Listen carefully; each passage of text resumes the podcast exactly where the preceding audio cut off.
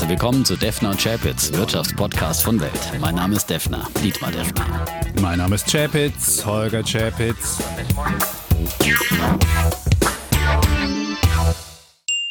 Dieser Podcast wird präsentiert von Scalable Capital. Europas führender Robo-Advisor bietet ab sofort die Möglichkeit, Aktien und ETFs selbst zu handeln. Dabei wird auf ein neues Preismodell gesetzt, das erstmals eine echte Trading Flatrate bietet. Für 2,99 Euro pro Monat können unbegrenzt Aktien und ETFs getradet oder ETFs bespart werden. Weitere Gebühren fallen nicht an. Mehr Informationen gibt es unter scalable.capital. Kapitalanlagen bergen Risiken. Es kann zu Verlusten des eingesetzten Kapitals kommen.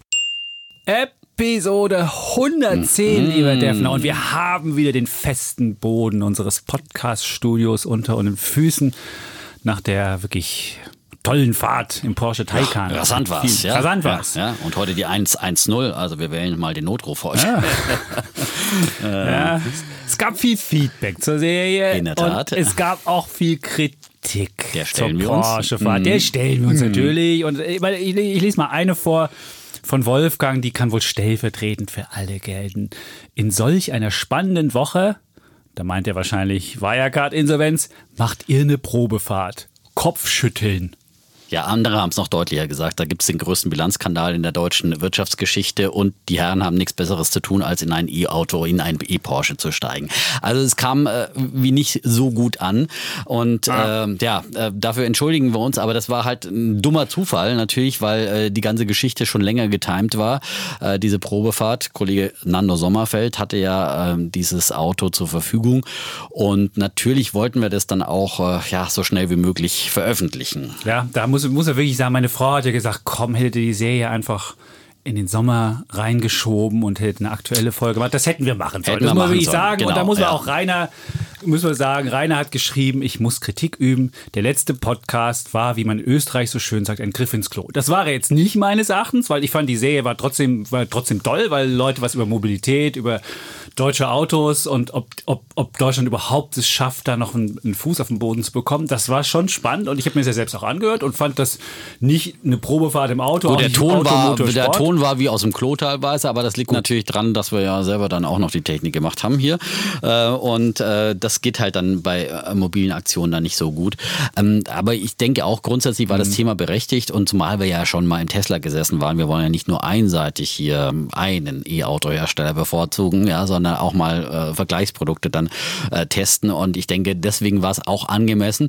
Und äh, vor allem die, die, Themen, die, wir, die Themen, die wir da Ja. rum, herumgesprochen haben, ist ja auch für, wichtig für Aktionäre zu wissen, wo stehen die deutschen Autobauer und wo Porsche gehört natürlich zum VW-Konzern, ist natürlich auch wichtig zu wissen, ob die Deutschen aufholen. Übrigens, vielleicht äh, hat ja auch Daimler unseren Podcast gehört. Wir haben ja dann über Nikola auch äh, gesprochen Mhm. in der Folge und gesagt, warum kommt nicht eigentlich mal Daimler dann mit der Ankündigung, wir machen einen Brennstoffzellen-LKW und haben den schon so gut wie serienreif. Heute übrigens, an diesem Dienstag, am 30. äh, Juni, ähm, da kommt hier die Pressemitteilung von äh, Daimler Truck und sie bereitet mit Hochdruck die Serienproduktion von Brennstoffzellen vor. Mit Hochdruck? Mit Hochdruck. Mit Hochdruck? ja. Äh. Ja. Experten am Standort Stuttgart entwickeln neue hochmoderne Produktionsanlagen. Technologische Vorlage der späteren Serienproduktion. Also die Nikola-Aktionäre scheint das noch nicht so ganz zu ja, fürchten. Die Aktie ist immer noch so um die 66. Und die Daimler-Aktie ist auch 67. nicht gleich um 30 Prozent in die Höhe geschossen oder sowas, ja, und hat mal eben 26 Milliarden on top gelegte Eigentlich Marktkapitalisierung und einen LKW mit Brennstoffzelle eingepreist, wie das sozusagen bei Nikola der Fall ist. Ähm, aber Sie liegt ein Cent wenigstens ein bisschen sogar auf. im Minus, während wir hier aufnehmen. Also ehrlich, ich meine, da, also auf so eine Nachricht mit Brennstoffzelle so...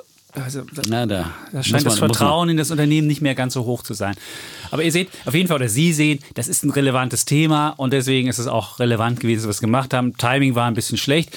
Und deswegen haben wir uns überlegt, ähm, es gab ja auch viele Fragen rund um Wirecard, dass wir uns heute damit schwerpunktmäßig auseinandersetzen und dass wir noch ein QA machen wollen. Also nächste Woche ein Podcast, der den Hörerinnen und Hörern gewidmet sein soll. Sprich, ihr, Sie können uns Fragen schicken. Wir haben schon ein paar per, Instagram oder per Mail, habe ich schon bekommen, habe ich schon alle reinkopiert. Mhm, ja gut. Und da wollen Aber wir auch, noch ganz aktuelle haben. natürlich Genau. äh, würden wir gerne haben. Ähm, Einsendeschluss ist, äh, wäre dann so Donnerstagabend, äh, muss man sagen, weil wir dann am Freitag dieser Woche schon aufzeichnen werden, weil die Urlaubssaison steht an und äh, da werden wir auch sowieso dann ein paar Interviews auch nochmal anbieten, die dann auch nicht ganz tagesaktuell, dass falls da nochmal ein neuer Bilanzskandal dazwischen kommt, dann würden wir schon mal im Vorhinein um Entschuldigung bitten, dass wir den dann nicht auf. Ich hoffe mal, dass es nicht schon wieder ein DAX-Bilanzskandal wird in den nächsten drei Wochen. Also dass sowas dann doch äh, historisch äh, nicht so oft vorkommt.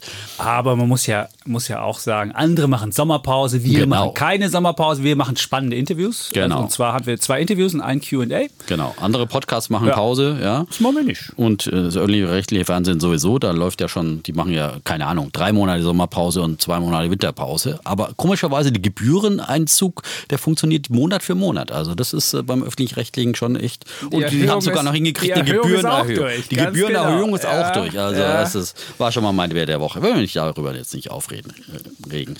Weltfernsehen sendet auch durch, auch ohne öffentlich-rechtliche Gebühren und ohne Zwangsgebühren. Genau, und da können wir auch sagen, wer jetzt innerhalb der Woche, wir sind ja nicht die Einzigen, die von Börsennachrichten her erzählen, dann kann man auch mal sich bei Welt.de oder bei Weltfernsehen sich die Sachen angucken. Und auch da hätte man wahrscheinlich ein ganz, also bei uns auf jeden Fall im, im Fernsehen, bei euch ja auch, Genau. hätte man ein großes Angebot für Wirecard gehabt und hätte sich auch informieren können. Also wir Genau. sind ja nicht die Einzigen hier, die Also darüber das- reden, das auch wenn wir ja- das dann auf eine besondere Art machen. Ja. Und es ist vielleicht auch schlecht, sich hier wirklich nur bei unserem Podcast über Wirtschaft zu ähm, informieren. Das wäre doch ein bisschen einseitig. Zumal wir Ist doch nicht einseitig, mit der- zweiseitig. zweiseitig, ja, in der Tat. Aber äh, mit der wöchentlichen Erscheinungsweise aber halt natürlich auch nicht diese Aktualitäten immer so abdecken können. Das ist, muss man halt auch nochmal dazu sagen. Äh, da ist schon die tagesaktuelle Berichterstattung auch wichtig. Und äh, bei mir in der Börse am Abend haben wir wirklich jeden Abend jetzt äh, seit diesem äh, Bilanzskandal über Wirecard gesprochen und wirklich da ganz deutliche Worte gefunden. Auch äh, ich- zum Beispiel Christian Röhl war bei mir äh, zu Gast, der auch wirklich ganz klar äh, auch davor gewarnt hat, dann bei dieser Aktie einzusteigen. Äh, auch äh, auf diesem äh, zeitweise, ja, ja, von Anfang an dann immer verbilligten Niveau, aber es wurde ja dann immer billiger. Aber wir gehen noch nochmal in die Einzelheiten dann. Genau. Ähm, Aber das muss man wirklich sagen. Wir haben auch, ich habe auch hier eine ähm, WhatsApp bekommen von Cosima, die uns ja auch zur 100. da gratuliert hat, persönlich, die ja auch auf unser Anraten in ETF-Sparpläne eingestiegen ist. Es gibt viele, die sind da nicht gefeit gewesen. Auch sie ist mit 25 Euro eingestiegen in die Wirecard-Aktie, also verbilligt. Also sie hat die Aktie für 25 Ganz Euro genau. gekauft. Nicht nur eine, sondern ein paar mehr wahrscheinlich. Äh, Ja. Boah, ich weiß nicht, wie viel, das hat sie jetzt nicht mitgeteilt und fragt jetzt, was soll ich damit tun? Ja. Das ist ja die Klassik. Und das stehen wahrscheinlich viele da, die jetzt einfach die Aktie ja, immer gekauft Irgendwo haben. gekauft haben. Also 25, äh, ja, ist ja Oder fast die, noch billig. und das ist ja das, das perfide Beispiel. Also mein Broker, Trading 212, schickt mir jeden Tag Nachricht, oh, Wirecard, heute wieder 150 Prozent. So nach dem Motto, willst du nicht dabei sein? Also das sind halt auch ganz perfide Techniken, denen Natürlich. man wirklich... Wo äh, sofort wieder Gier ja. frisst Hirn So funktioniert. Ja. Und ich höre mich immer hier im Haus um unter der Kollegen Schar und auch bei denen, wo ich weiß, naja, die haben ETFs und haben Aktien und sind da affin für das Thema und frage, du hast hoffentlich keine Wirecard-Aktien. Und von jedem fast höre ich, doch, ja, ich habe gleich nach dem Bilanzskandal gekauft, weil ich dachte, das wäre jetzt so günstig. Also am ersten Tag, wir erzählen die Geschichte ja nochmal von vornherein, als die Bilanz äh, nicht testiert wurde von EY und ähm, das Testat verweigert wurde und die Aktie dann schon mal um 70 Prozent abgestürzt ist, wo schon mal die ersten alle draufgesprungen sind und gesagt, ah, die Chance, Wirecard jetzt günstig zu kaufen. Und da wurde es ja immer billiger und äh, ja, immer mehr sind immer wieder aufgesprungen und äh, manche haben dann immer noch mal Geld hinterhergeworfen, dem guten Geld noch mal schlecht, äh, dem, ich sag's immer falsch rum, dem schlechten Geld wieder Gutes gutes hinters- Geld hinterhergeworfen, ja. weil man denkt, man kann noch mal verbilligen. Der einzige, der wirklich Glück hatte, Georgios vom Wetter, ja, ich habe ihn heute auf dem Gang getroffen, sag, du hast hoffentlich keine Wire-Aktie. Und dann, ja, ich habe keine mehr. Ich habe sie bei 6,50 wieder verkauft und bei 1,50 gekauft, ja.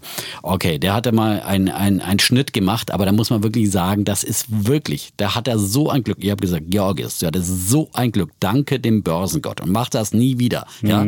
Oder geh ins Casino. Das ist, Mhm. Das ist einfach, Casino. Das genau. ist Casino. Da muss ich jetzt als Aktionär wirklich fragen, wenn man jetzt davor steht, was kann von diesem Unternehmen noch versichert werden? Haben die irgendwelche Patente, die vielleicht jeder haben will? Haben die noch irgendwelche anderen anderen Anlagen oder Assets oder irgendwas, die höher sind als die Schulden, die sie haben. Und die Schulden sind ja, wenn ich in die Bilanz schaue, wobei weiß man ja nie, 1,8 Milliarden. Bilanz so. Und jetzt müsste ja, jetzt müssten die Werte, die sie haben, mehr wert sein als diese 1,8 Milliarden, damit irgendwas an den Aktionär am Ende groß bei rumkommt. Und natürlich gibt es immer Spekulationen, dann könnte noch hier was übernommen werden und hier, aber das ist eigentlich die Frage. Was kann davon verwertet werden und ist das größer als ich? Und ich muss gestehen, wenn ich mir angeguckt habe und auch wenn wir den Skandal aufgearbeitet haben, Sie haben irgendwie keine dollen Patente und auch die Kunden, die sie haben für ihre Wirecard-Bank oder für ihre anderen äh, regionalen Gesellschaften, das sind eher Kunden, ja, ich jetzt nicht so doll fände. Also eher so komische Fluggesellschaften, die gern auch mal pleite gehen und ihren Namen ändern oder irgendwelche noch aus alten Zeiten, Pornosites und Spieleanbieter ja, gut, Sie haben und schon irgendwas. jetzt in Deutschland Ja, auch seriöse Kunden wie Aldi und Lidl und so weiter, die ja auch erstmal gesagt Lidl? haben. Habe ich nie gesehen. Aber Aldi. Aldi Ja, war, Entschuldigung, Aldi Lidl, war okay. dabei. Aber das Sorry, war der einzige. Sorry, Lidl, die ja. meisten Geschäfte machen sie mit irgendwelchen freakigen Kram, in, gerne in, in Europa, in Osteuropa und wenn es in Asien ist, irgendwie in Bangladesch, in, in irgendwie. Also wirklich, das haben wir ja hier auch schon mal damals besprochen. Also dieses, dieses Geschäftsgebaren war ja damals schon extrem komisch, weil sie, weil ja Digitalisierung der Payments, also des, des Bezahlungsverkehrs, das gibt's ja eigentlich weltweit. Das ist ein weltweiter Prozess. Und warum muss ich das unbedingt in irgendwelchen undurchsichtigen Schwellenländern machen, wo es weder Konsumentenrechte groß gibt, wo die, weiß ich nicht, Banken, die da operieren, auch unbedingt nicht die, die solidesten äh, Bilanzierungsstandards haben und so weiter.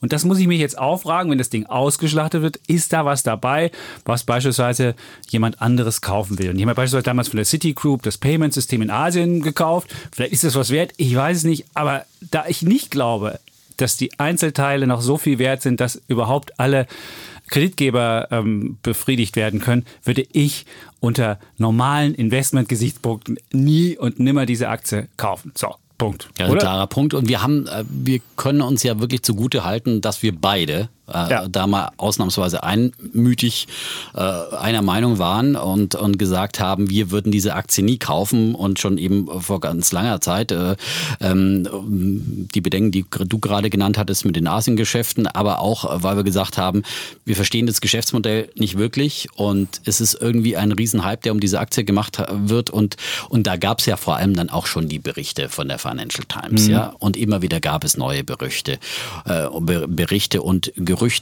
und äh, da muss man einfach hellhörig werden als Aktionär und muss das irgendwie auch ernst nehmen, weil es gilt der alte Spruch, äh, wo Rauch ist, ist auch Feuer und das ist meistens so.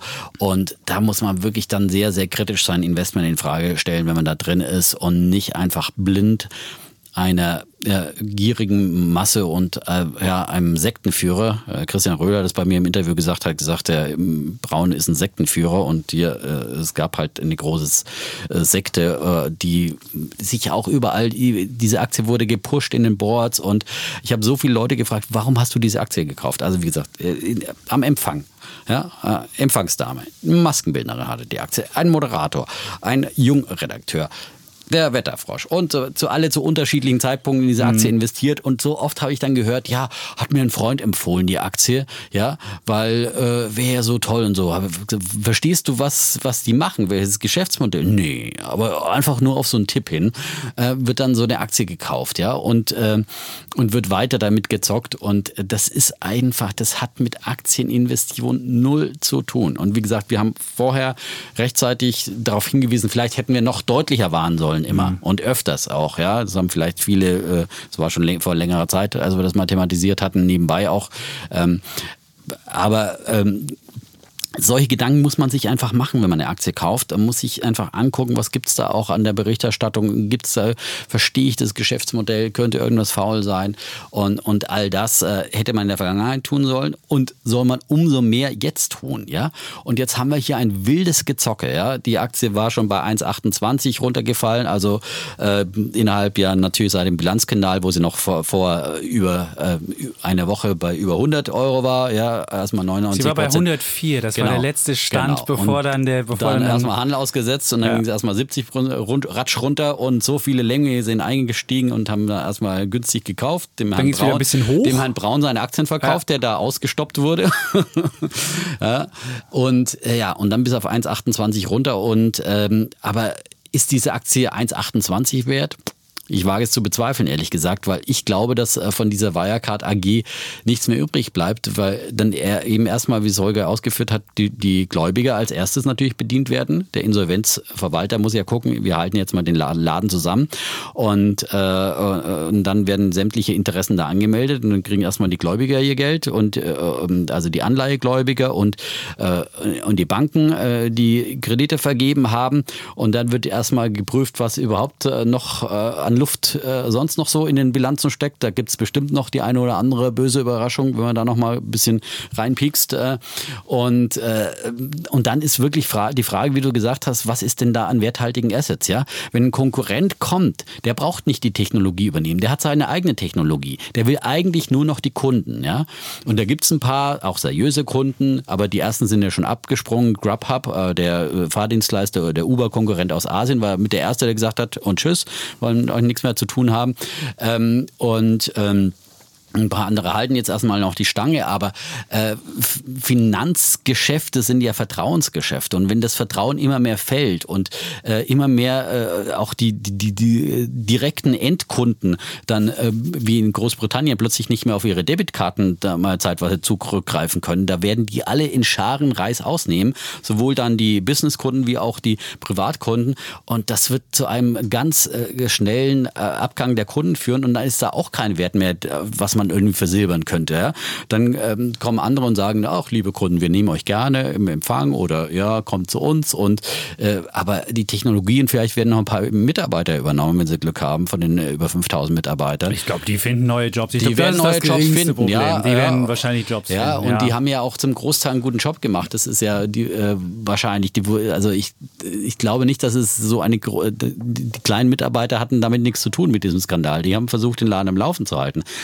Aber offenbar wurde halt äh, in den Chefetagen äh, möglicherweise halt äh, dieser große Betrug organisiert. Also wir müssen vorsichtig sein. Alles ist ja noch nicht gerichtsfest, nichts ist erwiesen, aber es zeigt sich mehr und mehr dieses Bild eines großen Betruges und alle haben weggeschaut.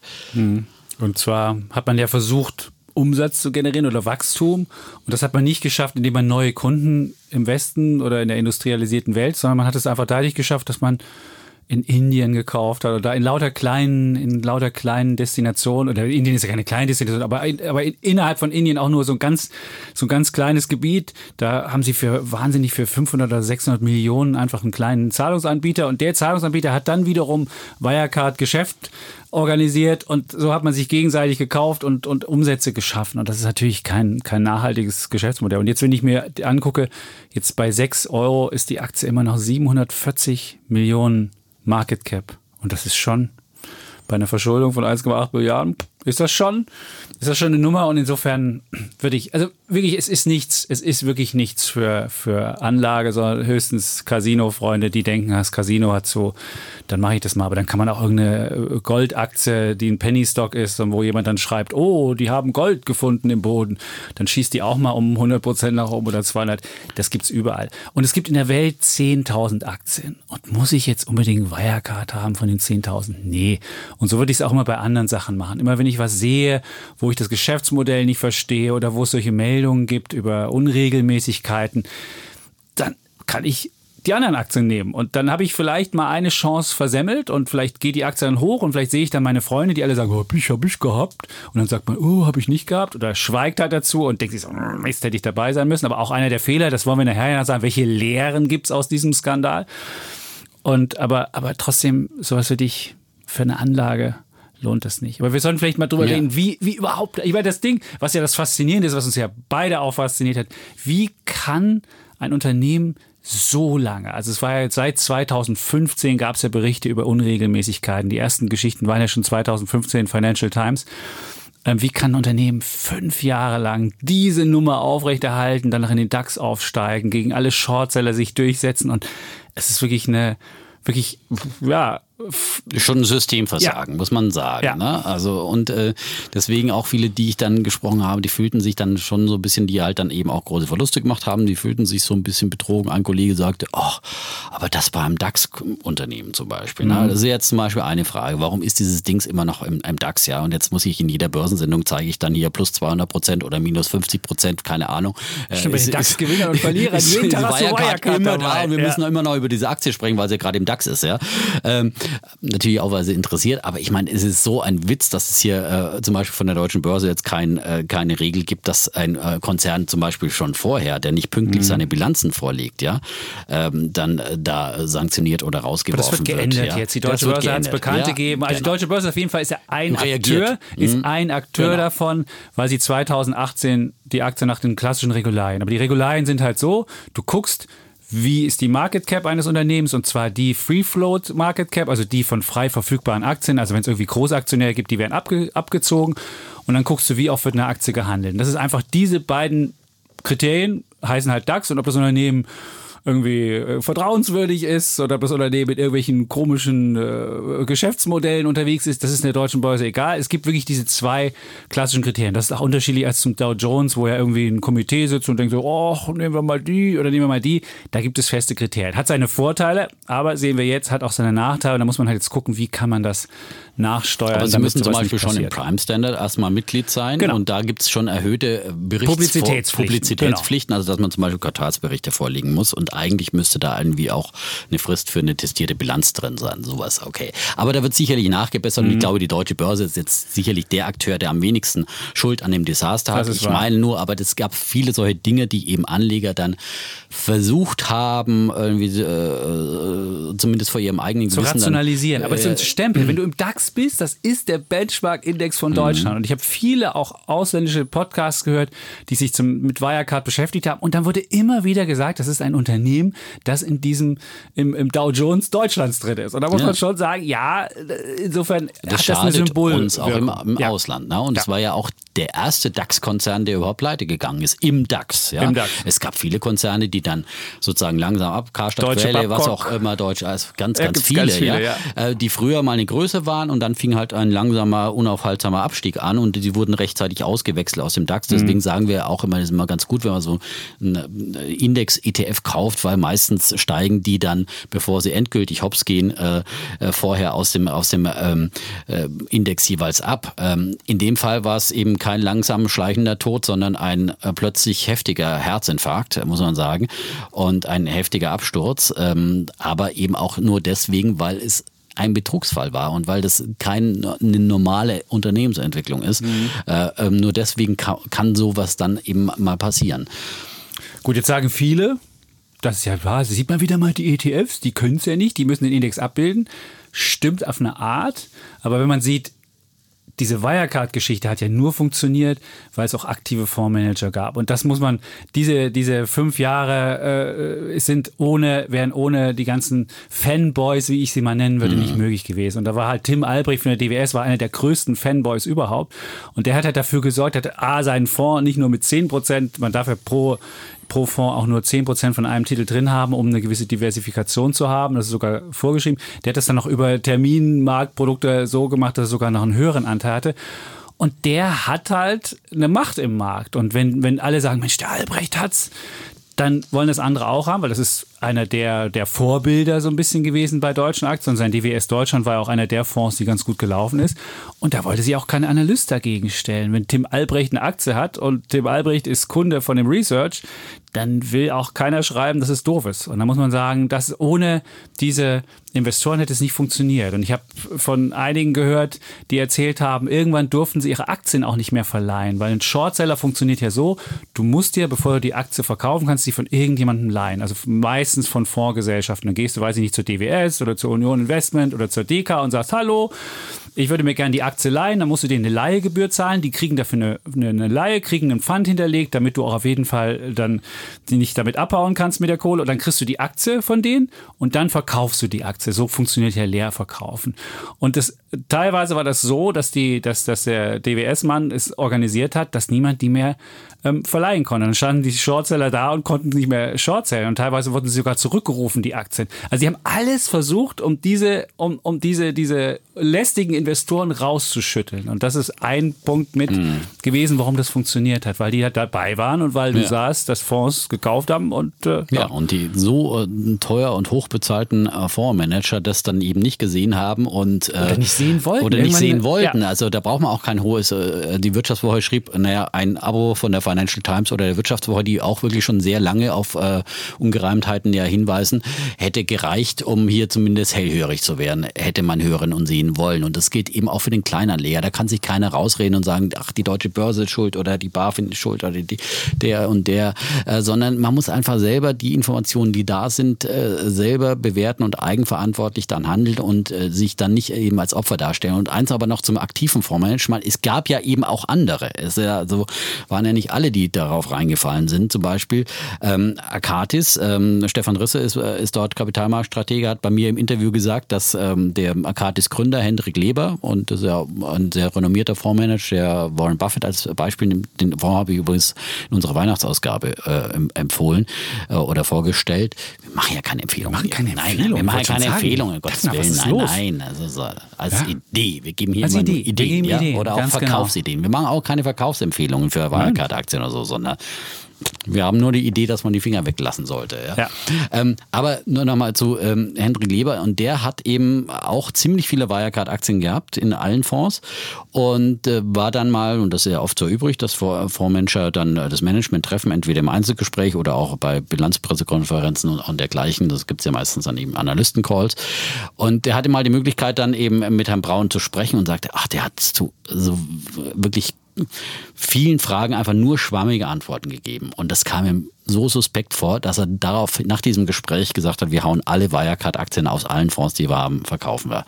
Und es gab auch andere aktive Fonds, äh, die die nichts hatten, die, weil sie gesagt haben, die entsprechen nicht unseren Kriterien oder unseren Regularien. Also da äh, kann man eben auch nicht alle in den Topf werfen. Aber äh, es gab schon viele, die diese Alarmzeichen gesehen haben und ähm, Hochachtung auch davor. Aber natürlich muss man sagen, äh, muss sich ähm, ein, Wirt, äh, ein Analyst, ein äh, Fondsmanager und ähm, ein Privatanleger auch darauf verlassen können, dass äh, eben Bilanzen, die äh, vorgelegt werden, die von einem Wirtschaftsprüfer testiert, geprüft und testiert, mit Stempel drauf, also Siegel. Ja? Das heißt, wir geben Brief und Siegel darauf, dass diese Bilanz stimmt, ja? Mhm. sagt der Wirtschaftsprüfer. In dem Fall Ernst Young oder EY, wie sie jetzt mhm. modern heißen. Ja? Und die haben das über Jahre gemacht und das ist der allergrößte Skandal, dass dieser Wirtschaftsprüfer so versagt hat und nicht nicht genau geprüft hat und nicht sich diese Abrechnungen der Seit 2017 war es. Genau seit 2017 haben sie so Clear, Clear Audits gemacht. Und es gab ja schon 2015 und 16 so ein paar Sachen, da musste ja auch was verschoben werden. Dann gab es halt 2017 wirklich ein. Und die haben die 17er Bilanz die 18er Bilanz haben sie wirklich mit einem mit einem klaren mit einem klaren Siegel versehen und da hat keiner nachgefragt, wo ist denn das Geld oder sonst wie jetzt hat man, klar hat man jetzt gefälschte Sachen denen vorgestellt, aber trotzdem, wenn, wenn es Irregularitäten oder wenn, wenn es Gerüchte darüber gibt, dann muss ich danach genauer prüfen und das hat niemand gemacht. Und wir haben, es gab auch viele Berichte darüber, dass es bei Ernst Young viele ähm, auch äh, Dokumente denen gegeben haben, damit die mal gucken, ob da, äh, ob da alles mit rechten Dingen zugeht und die haben das trotzdem nicht gemacht. Und jetzt versucht natürlich Ernst Young sich reinzuwaschen und zu sagen, ja, das waren groß, die haben uns groß betrogen und haben das ganz schlimm gemacht. Aber äh, ja, man sieht, es gibt halt auch nicht mehr so viele äh, Wirtschaftsprüfungsgesellschaften. Bei Enron ist ja eine ganz darüber pleite gegangen, das war ähm, Arthur Anderson. Also Enron vielleicht äh, für die Älteren, ja, also für die, für die, für die Jüngeren unter uns. uns muss man nochmal sagen, das war eben ein äh, Bilanzskandal, an den sich jetzt viele erinnert ja. fühlen, ein Energiehändler in den USA und der ist eben Anfang der 2000er hops gegangen, weil er auch total aufgeblähte Bilanzen hatte mhm. und eben der damalige Wirtschaftsprüfer Anders, anderes andere, äh, Andresen oder Anders Andresen oder sowas ist dann auch daran. Arthur zu, Anderson. Arthur, Arthur Anderson. Arthur, Arthur Anderson. Anderson. So, Arthur, Arthur Anderson. Ja, ist, Arthur- darüber, ist, darüber, ist darüber pleite gegangen. Viele genau. der Mitarbeiter sollen angeblich zu EY gegangen sein damals. Ja, ich muss sagen, ähm, Herr Braun, der ja ähm, Chef von Wirecard war, war ja selbst bei KPMG. Also insofern kannte er sich gut aus in der Branche. Aber Das, das KPMG waren ja die ersten, die dann da mal Zweifel angemeldet haben. Es gab ja Genau. dann eine Sonderprüfung durch eben eine andere Wirtschaftsprüfung, nämlich KPMG. Kam übrigens auf Druck von Softbank zustande. Softbank ist ja auch eingestiegen als Investor. Und die haben aber nach diesen Vorwürfen der FT und so weiter dann äh, gesagt, Moment mal, hallo, Management, ihr müsst jetzt hier mal aufklären, ja? ja? Und die haben im September verkauft, ihren Anteil. Das war auch über Credit Suisse. Also da muss man auch sagen, Softbank ist rechtzeitig aus der Sache rausgegangen. Die hatten so ein, so ein Convertible, es funktioniert ja so, ich gebe einem Unternehmen Geld und habe dann am Ende die Möglichkeit, entweder ich kriege die Kohle zurück oder es wird in Aktien getauscht, je nachdem, man kann dann festlegen, zu welchen Bedingungen das ist. Und dann äh, hat im September 2019 äh, Softbank wohl auch kalte Füße bekommen und dann haben sie das, äh, haben sie es über Credit Suisse an, an äh, Investoren verkaufen lassen. Also das muss man auch sagen.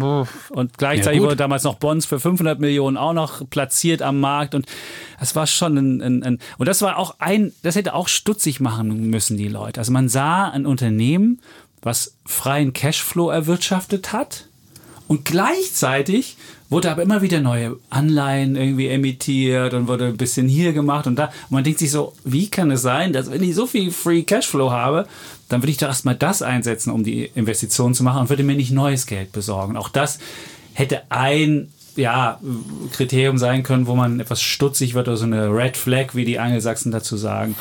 Aber sowas finde ich halt immer für Privatanleger äh, wirklich schwierig, äh, so tief dann in eine Bilanz einzutauchen äh, und, und, und all diese Geldströme so sehr zu verstehen und so weiter. Aber ich finde halt, es gab in dem Fall, es kann sich keiner rausreden. Wer sehen wollte, konnte sehen. Es gab genug Warnzeichen, es gab genug äh, Und spätestens Berichte, Ende April, die als Zweifel KPMG gesagt angemeldet hat, haben. wir genau. können hier, Und dann wir kam können die KPMG. Sonderprüfung, genau. Also Ende April und da muss man auch jedem, und dann haben wir auch viele Fonds dann verkauft und da muss man sagen, das war noch gerade rechtzeitig Ende April. Herr Albrecht hat noch seinen Kram nicht, er hat teilweise abgestoßen, aber hat noch relativ große Anteile noch gehalten bis kurz bevor der Bilanzskandal. Und dann gab es ja Anfang Juni sogar noch von der Polizei in München eine Hausdurchsuchung.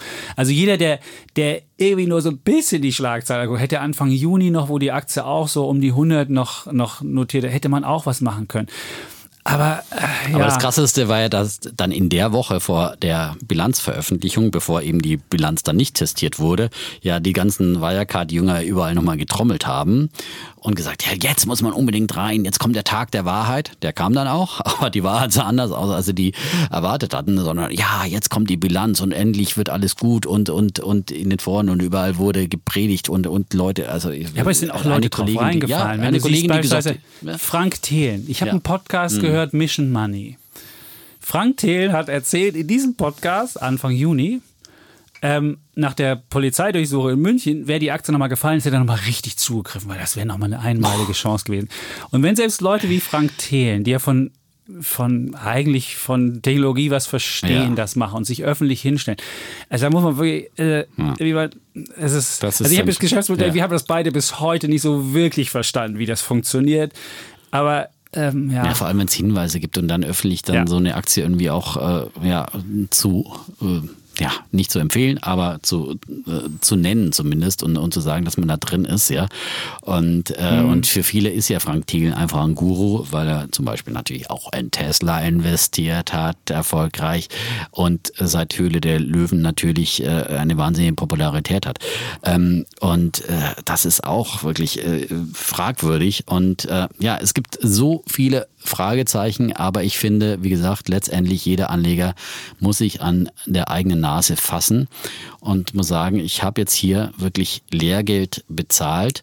Lehrgeld, das ist ein gutes Stichwort. Lehren. Lass uns mal Lehren, die Lehren ja, aus, dieser, genau. aus dieser Geschichte Genau. sagen. Was, was man ja sagen muss, die erste Lehre, die hast du ja schon dir äh, gesagt, nie auf so Geheimtipps von Freunden hören. Also das ist wirklich Geheimtipps. Also klar, wenn einem Menschen was erzählen und man eine spannende Aktie darauf findet, das ist ja, ja schon dann mal okay. Kann man, kann man das aufnehmen, ja, aber, aufnehmen. aber nicht einfach blind dann einfach ja. kaufen, sondern so ein Tipp oder auch eine Idee oder auch Ideen, wie wir sie hier nennen. Ja, nicht einfach zu sagen, jetzt kaufe diese Aktie, weil ein gewisser Chapitz oder ein Defner oder sowas die als Idee mal genannt haben, sondern dann fängt man an, sich zu informieren. Genau, dann guckt man sich das an und wenn man dann feststellt, oh, da gibt es aber ganz komisch, also man kann auch in die Foren sich mal angucken, was da für ein rauer Ton war. Es wurden teilweise negative Artikel, wurden, wurden wieder gelöscht. Auch das kann man wirklich nachverfolgen. Und man sah, dass da wirklich äh, so sektenartig das funktioniert. Und jeder, der, der normales Unternehmen wird nie so eine, oder, oder, oder auch Aktionäre von einem normalen Unternehmen werden nie so sektenartig sein. Das sollte einem auf jeden Fall sagen, nee, das ist es nicht. Mhm. Also ein Tipp ist ja. das schon mal. Und das zweite Und das zweite, ist. Ja, jetzt komme ich. Ja, gut. So. Machen wir mal schon abwechseln hier. Das gehört aber mit dazu, was wir eben auch schon angesprochen haben. Äh, wirklich nur Aktien kaufen, deren Geschäftsmodell man auch versteht. Das ist so eine alte Warren Buffett-Regel, ja, äh, der dafür natürlich auch viel verpasst hat, vor allem viel Technologie verpasst weil er gesagt hat, verstehe ich nicht, das ist Technologie, das ist Internet, ja, bin ein alter Mann, ich trinke meine Coca-Cola, ja, das verstehe ich das Geschäftsmodell und McDonalds und was auch immer und Versicherungen. Ähm, so mittlerweile hat er ja auch Apple-Aktien und so weiter. Ja, das hat er jetzt mittlerweile auch verstanden, ja. haben wir seine Enkel wahrscheinlich mal erklärt, was so ein und iPhone Amazon ist. Amazon hat er auch verstanden. Amazon gesagt, hat er langsam. Er hat jetzt ein bisschen jüngere Leute ja. reingeholt, die ihm so ein bisschen äh, Nachhilfe geben, ja, ähm, damit er auch neue Geschäftsmodelle versteht.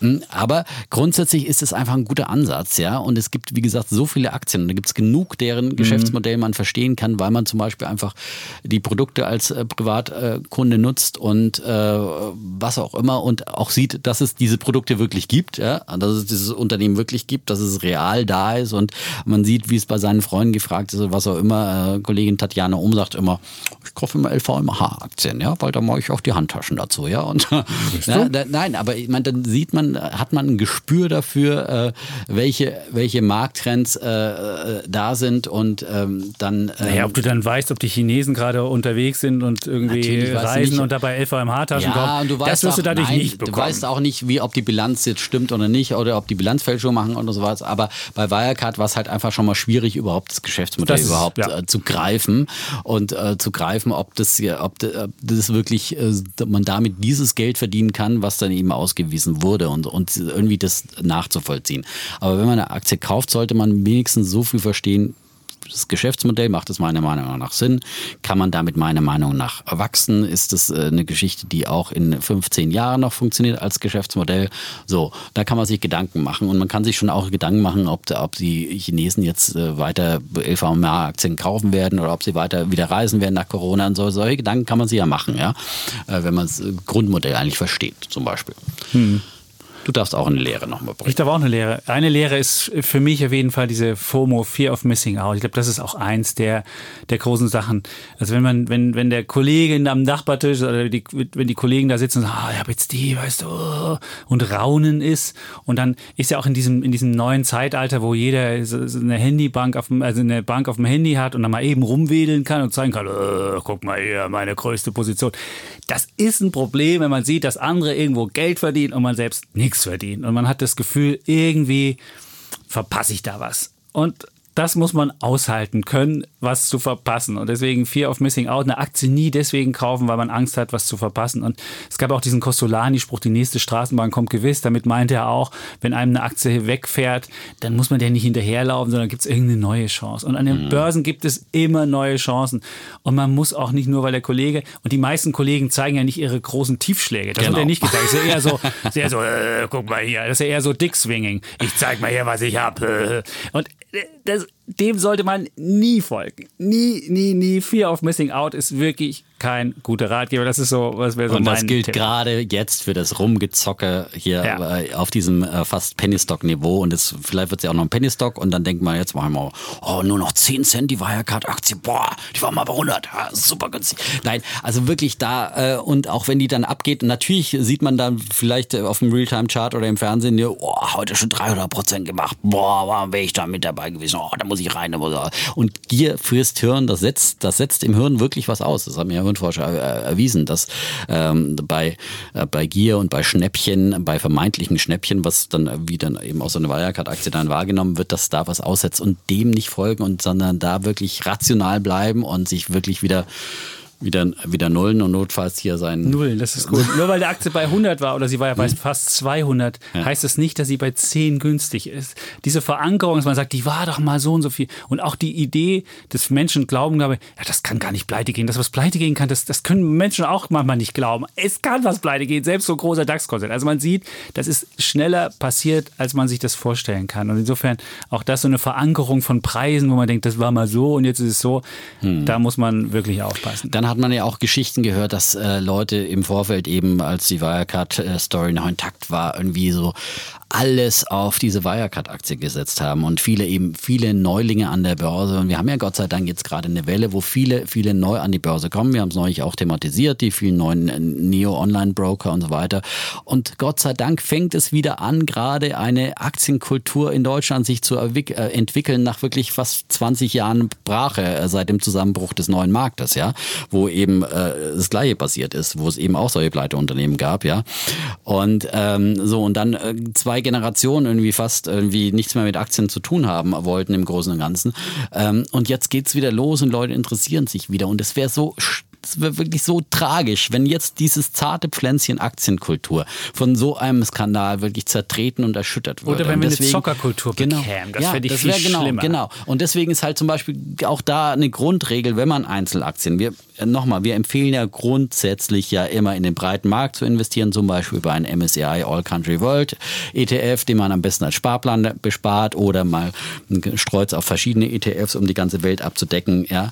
Und wenn man dann unbedingt so ein bisschen äh, spekulieren will und investieren will in einzelne Ideen, die man hat, wo man Geschäftsmodelle versteht. Dann sollte man aber auch da äh, sozusagen den Kapitaleinsatz doch streng äh, regulieren und da auch wirklich dann seine Risiken streuen auf verschiedene Aktien, nicht irgendwie alles auf eine Aktie setzen, ja. Und da gibt es eben Leute, die wahnsinnige Summen dann auf eine Aktie gesetzt haben. In der Wirtschaftswoche war halt auch ein Beispiel von einem Steuerberater, der erstmal äh, 60.000 Euro in der Wirecard hatte und dann nochmal nachgekauft hatte, natürlich, ja. Nachkaufen, also, also ja, weil ja. man seinen eigenen Fehler nicht eingestehen will und dann meint man, man kann jetzt noch mal billiger nachkaufen und dann wird äh, der Einstandskurs niedriger und äh, dann wirft man eben dem guten Geld Schlechtes hinterher ähm, und deswegen Depotposition einfach nicht zu groß werden lassen. Ich würde sagen, eine Einzelaktie sollte auf keinen Fall mehr als 10 Prozent im das Gesamtdepot ja. haben, ja und wenn man dann natürlich einen großen Batzen ETF hat, dann kann man auch mal sagen, jetzt nehme ich einfach mal eine Einzelaktie mit rein, aber wenn irgendwie mein Depot nur aus Aktien besteht, ja, dann sollte ich schon mindestens zehn verschiedene verschiedene Aktien haben, um diese 10 Prozent mhm. zu haben. Dann kann ich mir auch mal leisten, dass eine einen Totalausfall hat und dass die anderen das vielleicht wieder wettmachen, wenn sie um 10 Prozent steigen. Na, besser ja? man hätte 20, würde ich sagen. Besser wären 20, 20 ist, ja. Minimum, ich, würde, ich aber ich würde sagen, allerhöchstens wäre 10 Prozent Depotanteil. Ja. Und dann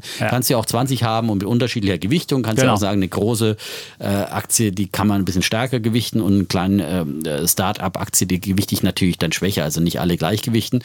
Aber, aber ich würde einfach höchstens 10 Prozent eine Aktie gewichten.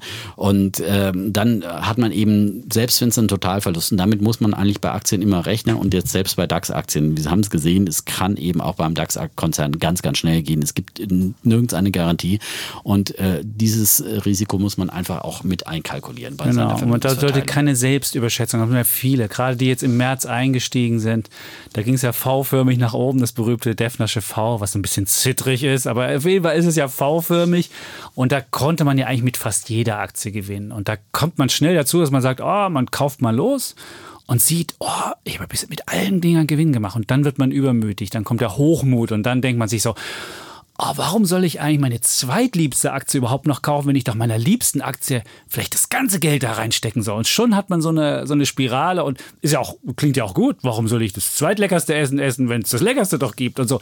Aber an der Börse sollte man immer diversifizieren, weil man falsch liegen kann. Und diese Idee, die beste, die, die Lieblingsaktie muss auch, äh, die kann das höchste Gewicht haben, gerne, aber die muss nicht äh, ausschließlich im Depot sein. Deswegen und auch Selbstüberschätzung. Immer an der Börse ist immer Demut gut. Demut, Demut, Genau. Demut. Weil man gewinnt, das ist nicht immer das eigene Können, das ist ganz oft, hat das was mit Glück zu tun. Und, Fooled by Randomness von, von Nassim Taleb ist ein wunderbares Buch. Wer, wer dem Hochmut, wer, wer, da, wer, das, wer da schnell dem anheimfällt, der sollte dieses Buch mal lesen und der wird schnell auf den Boden der Tatsachen zurückgeholt, um zu sehen, dass er eben nicht der große Könner ist, sondern es viel auch mit Glück zu tun hat. Hm, absolut. Ganz, ganz wichtig, ja. Und sei nicht gierig, ja.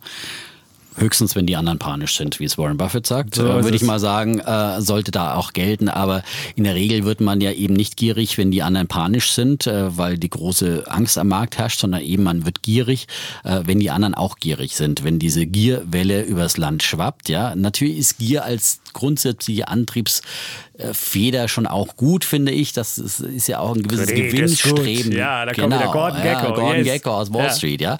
Aber man muss diese Gier einfach psychologisch äh, einordnen können äh, und äh, als Antrieb nehmen, aber dann eben hinterfragen, weil Angst und Gier sind einfach schlechte Ratgeber, vor Mhm. allem an der Börse. Das gilt für die Angst, wenn man panisch verkauft, so wie im März, äh, weil der DAX plötzlich auf 8000 fällt und alle sagen, wir müssen jetzt alle an Corona sterben und überhaupt, keine Ahnung, nicht sterben, aber es wird alles noch viel schlimmer und so weiter und so fort. Und dann dreht sich diese Abwärtsspirale und genauso gibt es Aufwärtsspiralen eben, ähm, die sich da immer selber äh, dann nochmal äh, verselbstständigen und wo eben, wie du gesagt hast, äh, im Freundeskreis alle ansteckend und im neuen Markt war eben diese Gierwelle extrem groß und da das war eben vor 20 Jahren, da können sich nur noch die Älteren erinnern, aber sowas könnte jetzt eben möglicherweise auch wieder Mhm. Aber da entstehen. gab es noch kein Handy. Und ich glaube, das ist doch das Ja, nächste. aber da gab's das dieses- Internet. Das war halt, Natürlich. Aber da da, halt- da konntest du aber nicht so einfach. Hey, ja, aber jetzt es gab Problem Internetbroker und, und Ja, aber das und war es nicht gab so einfach wie heute. aber, aber nein, also aber es heute stehe ich mit meinen Freunden Ja. zusammen. Der erzählt mir was. Und ich gehe mal eben aufs Klo und denke mir so, oh komm, da kann ich es machen. Und das ist eine nächste. aber das ist, das ich hat finde, ja das- damals eben auch funktioniert. Ich finde aber ein Handy, Handybroker ist eine Riesengefahr. Und das muss man auch, da ist man viel impulsiver. Und wenn ich ja erzähle, dass ich Nachrichten kriege, dass mein Broker mir schreibt, ey, Wirecard, das,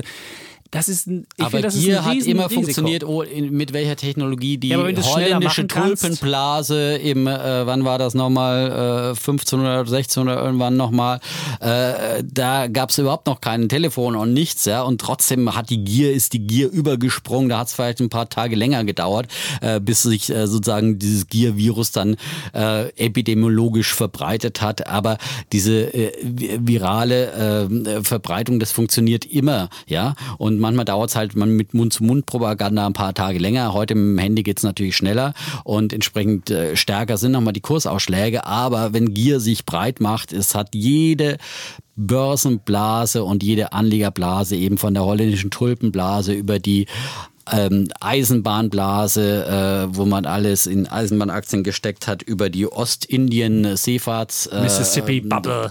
äh, Es Blasen gab so viele und Bubbles, das immer wieder waren es neue Technologien, die Leute gesagt haben, oh, das verändert die Welt, ja, und das ist ja, das ist die größte Chance des Jahrhunderts, wie gerade manche über Wasserstoffaktien Artikel schreiben, ich will hier keine Namen nennen, aber immer wenn sowas kommt und natürlich solche Artikel auch gefragt werden und solche Zeitschriften sich verkaufen mit entsprechenden, muss man immer vorsichtig sein. Und wenn solche äh, Nikola-Aktien kommen mit 0 Euro Umsatz und auf einen Hype aufspringen, eben der sich gerade gut verkauft wie ein Brennstoffzellen-LKW, dann müssen alle Alarmglocken klingeln. Da muss man fragen, ist wirklich ein Unternehmen, das einfach nur ein paar Zeichnungen hat, äh, 26 Milliarden ähm, äh, Dollar wert? Das sind die Fragen, die man sich äh, da stellen muss. Ein anderer Bilanzskandal war übrigens der Flotex.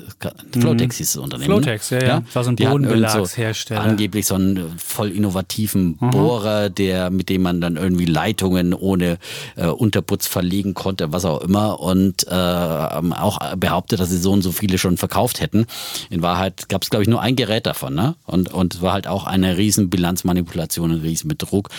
Und äh, immer wieder gibt es, war auch, glaube ich, im Jahr 2000 oder sowas, ne? auch in, in diesem Börsenhype. Und gerade solche Börsenhypes äh, locken natürlich Ja, 2000, ganz ja, genau, ja, Locken ja. Betrüger an. Und immer wenn, äh, man muss auch ganz besonders bei so einem Hype-Thema, also wie Brennstoffzellen momentan oder wie in den letzten Jahren Gold, da gab es ja auch zuletzt wieder ganz viele Betrügereien, Bitcoin, immer wenn ein Thema gehypt wird, was Anleger äh, ja, äh, FOMO macht und gierig macht, ja, dann kommen eben auch die Betrüger, die auf sowas aufspringen und sagen, hallo, ich habe hier eine super geile Goldaktie, eben wie so ein Gold Explorer, der wird mhm. bald fündig oder hier das nächste Bitcoin hier, dieser eine Skandal mit äh, Kryptowährung, die angeblich mit Gold unterlegt worden sind, ja, auch ein riesen Abzockeskandal.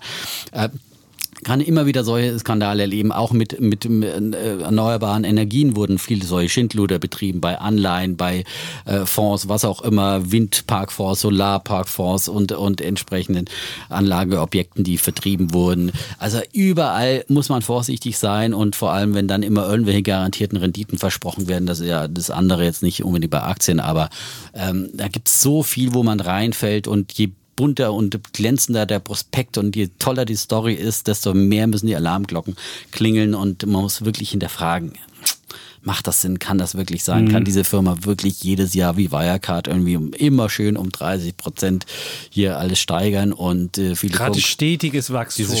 Stetige Sachen. Ja, das ist einfach, das war da ja muss schon man fast wie bei der kommunistischen Partei. So ne? Immer die Planziele, ja, ja immer übertroffen. übertroffen. Es ist wie bei Bernie Madoff, der ja auch seinen Aktionären oder seinen Anteilseigner oder seinen, seinen Investoren, die ihm Geld gegeben haben, auch das versprochen. Insofern, da muss man, da muss man auf jeden Fall skeptisch werden. So, jetzt muss man eine Sache fragen, wo wir auch, äh, die man sich stellen muss. Eine, eine in, der, in der Vergangenheit, in der, in der Vergangenheit, ja, aber in der Vergangenheit war es ja meistens so, dass solche großen Skandale auch so ein Markttop gewesen sind. Und zwar ist ja immer so, in der, in der guten Zeit investieren alle Leute da rein, fragen nicht groß nach und dann ist so, eine, so, ein, so, ein, ja, so ein Maß an Unbekümmertheit, was sich da breit macht und die Leute sagen, oh, ich investiere und ist ja alles gut und es geht immer hoch und du musst eigentlich deine Investments nicht groß prüfen. Und das war ja so 2000 bei Enron und dann danach nochmal WorldCom und wie sie alle hießen. Und in der Folge war es ja manchmal so, dass nach großen Skandalen der Markt nach unten geht. Und da glaube ich schon, dass auch Wirecard, ich meine, der, der, der Technologiemarkt in Deutschland, wo ja Wirecard drin war, hat ja schon ähm, 10% verloren, anders als in Amerika, wo ja die Nasdaq fast auf Allzeithoch ist. Man sieht also schon die Folgen für den deutschen Technologiemarkt, was auch daran liegt, dass Wirecard da hochgewichtet war, klar. Aber trotzdem sieht man auch die, die Folgen. Und ich glaube schon, dass es gerade für deutsche Tech-Unternehmen jetzt schwieriger sein dürfte, weil gerade das Ausland guckt auch genau drauf und sagt sich so, oh, da, da, die Deutschen scheinen so einen Hang zu haben, wenn sie mal Technologie haben, was sie nicht so häufig haben, das dann zu pushen, äh, dass dann auch die Aufsicht mal ein Auge zudrückt, dass auch die Politik mithilft und so weiter, weil sie endlich auch mal was Großes haben wollen. Das ist ja auch diese Wirecard-Nummer, sagen ja auch viele im Ausland, ja, ja, das wollten die Deutschen einfach. Das sind Trickser, die versuchen mit allem in der Welt auch größer zu werden und, und, und Technologiebereich aufzumachen.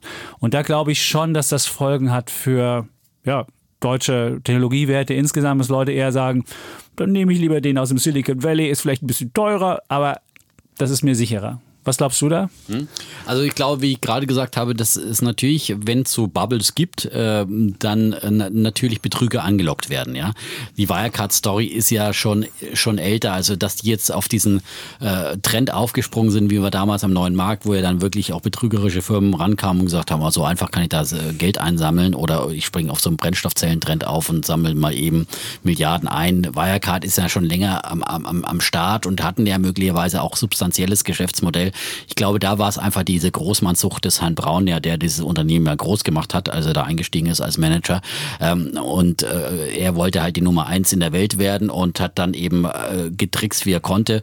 Und die Idee war ja offenbar, was man hört, möglicherweise auch dahinter zu sagen, wenn wir erstmal diese Größe erreicht haben, dann kommen die anderen Großen zu uns, die Ubers und die Amazons und entwickeln sie ihre Zahlung über uns. Wir brauchen erstmal diese, diese kritische Größe und so. Und dann werden wir sowieso unangefochten. Dann können wir die 1,9 Milliarden auch irgendwann zurückzahlen. Aber äh, das äh, ist eben, hat nicht funktioniert. Deswegen glaube ich, das ist eine singuläre Betrügergeschichte mit anderen Motiven, als irgendwie nur abzuzocken, sondern die wollten schon möglicherweise irgendwie was Großes aufbauen. Und äh, ähm, deswegen würde ich das jetzt nicht so als systematisch sehen äh, für, eine, für eine Bubble. Ja, und, Kein Menetekel ne? für den Gesamtmarkt. Genau. Und deswegen okay. würde ich sagen, glaube ich nicht, dass jetzt hier der Gesamtmarkt, weil die Euphorie ist noch nicht so groß, wie sie eben damals im neuen Markt war sondern wir haben die von mir immer wieder seit diesem Podcast beschriebene Wall of Worries. Es gibt ja immer die Zweifel. Wirklich? Und trotzdem wagen Wenn sich langsam... Wenn du am Empfang bist und die Dame ja? sagt dir, mm, äh Ich habe Wirecard gekauft, ist da eine Wall of Worry, wo sie hochgeklettert ist. Ja, da hat sie einfach Klick Fall gemacht. nicht. Nee, nee. Siehst du, und Ja, das bei da anderen Sachen ja, auch. Und ich ja. glaube, diese Wall of Worry, das ist jetzt nur noch, das ist jetzt nur noch eine Geschichte. Ich, wenn ich Leute sehe, wie sie jetzt investieren und äh, ich habe letztens ein äh, Video mit einer Kollegin gemacht, die sagt, ich will jetzt auch auf Aktien machen. Da ging es einfach mal äh, darum, dass sie mal erklärt haben wollte, wie Neo-Broker funktioniert. Das stand sie einfach so neben mir, ich will jetzt mal auf Aktien machen. Und ohne sich Gedanken drüber zu machen, was sie da wollte, aber sie hatte schon mal ein Depot, das hatte sie eingerichtet und jetzt sagt sie, ja, hab ich schon mal geguckt und dann machen wir mal dies.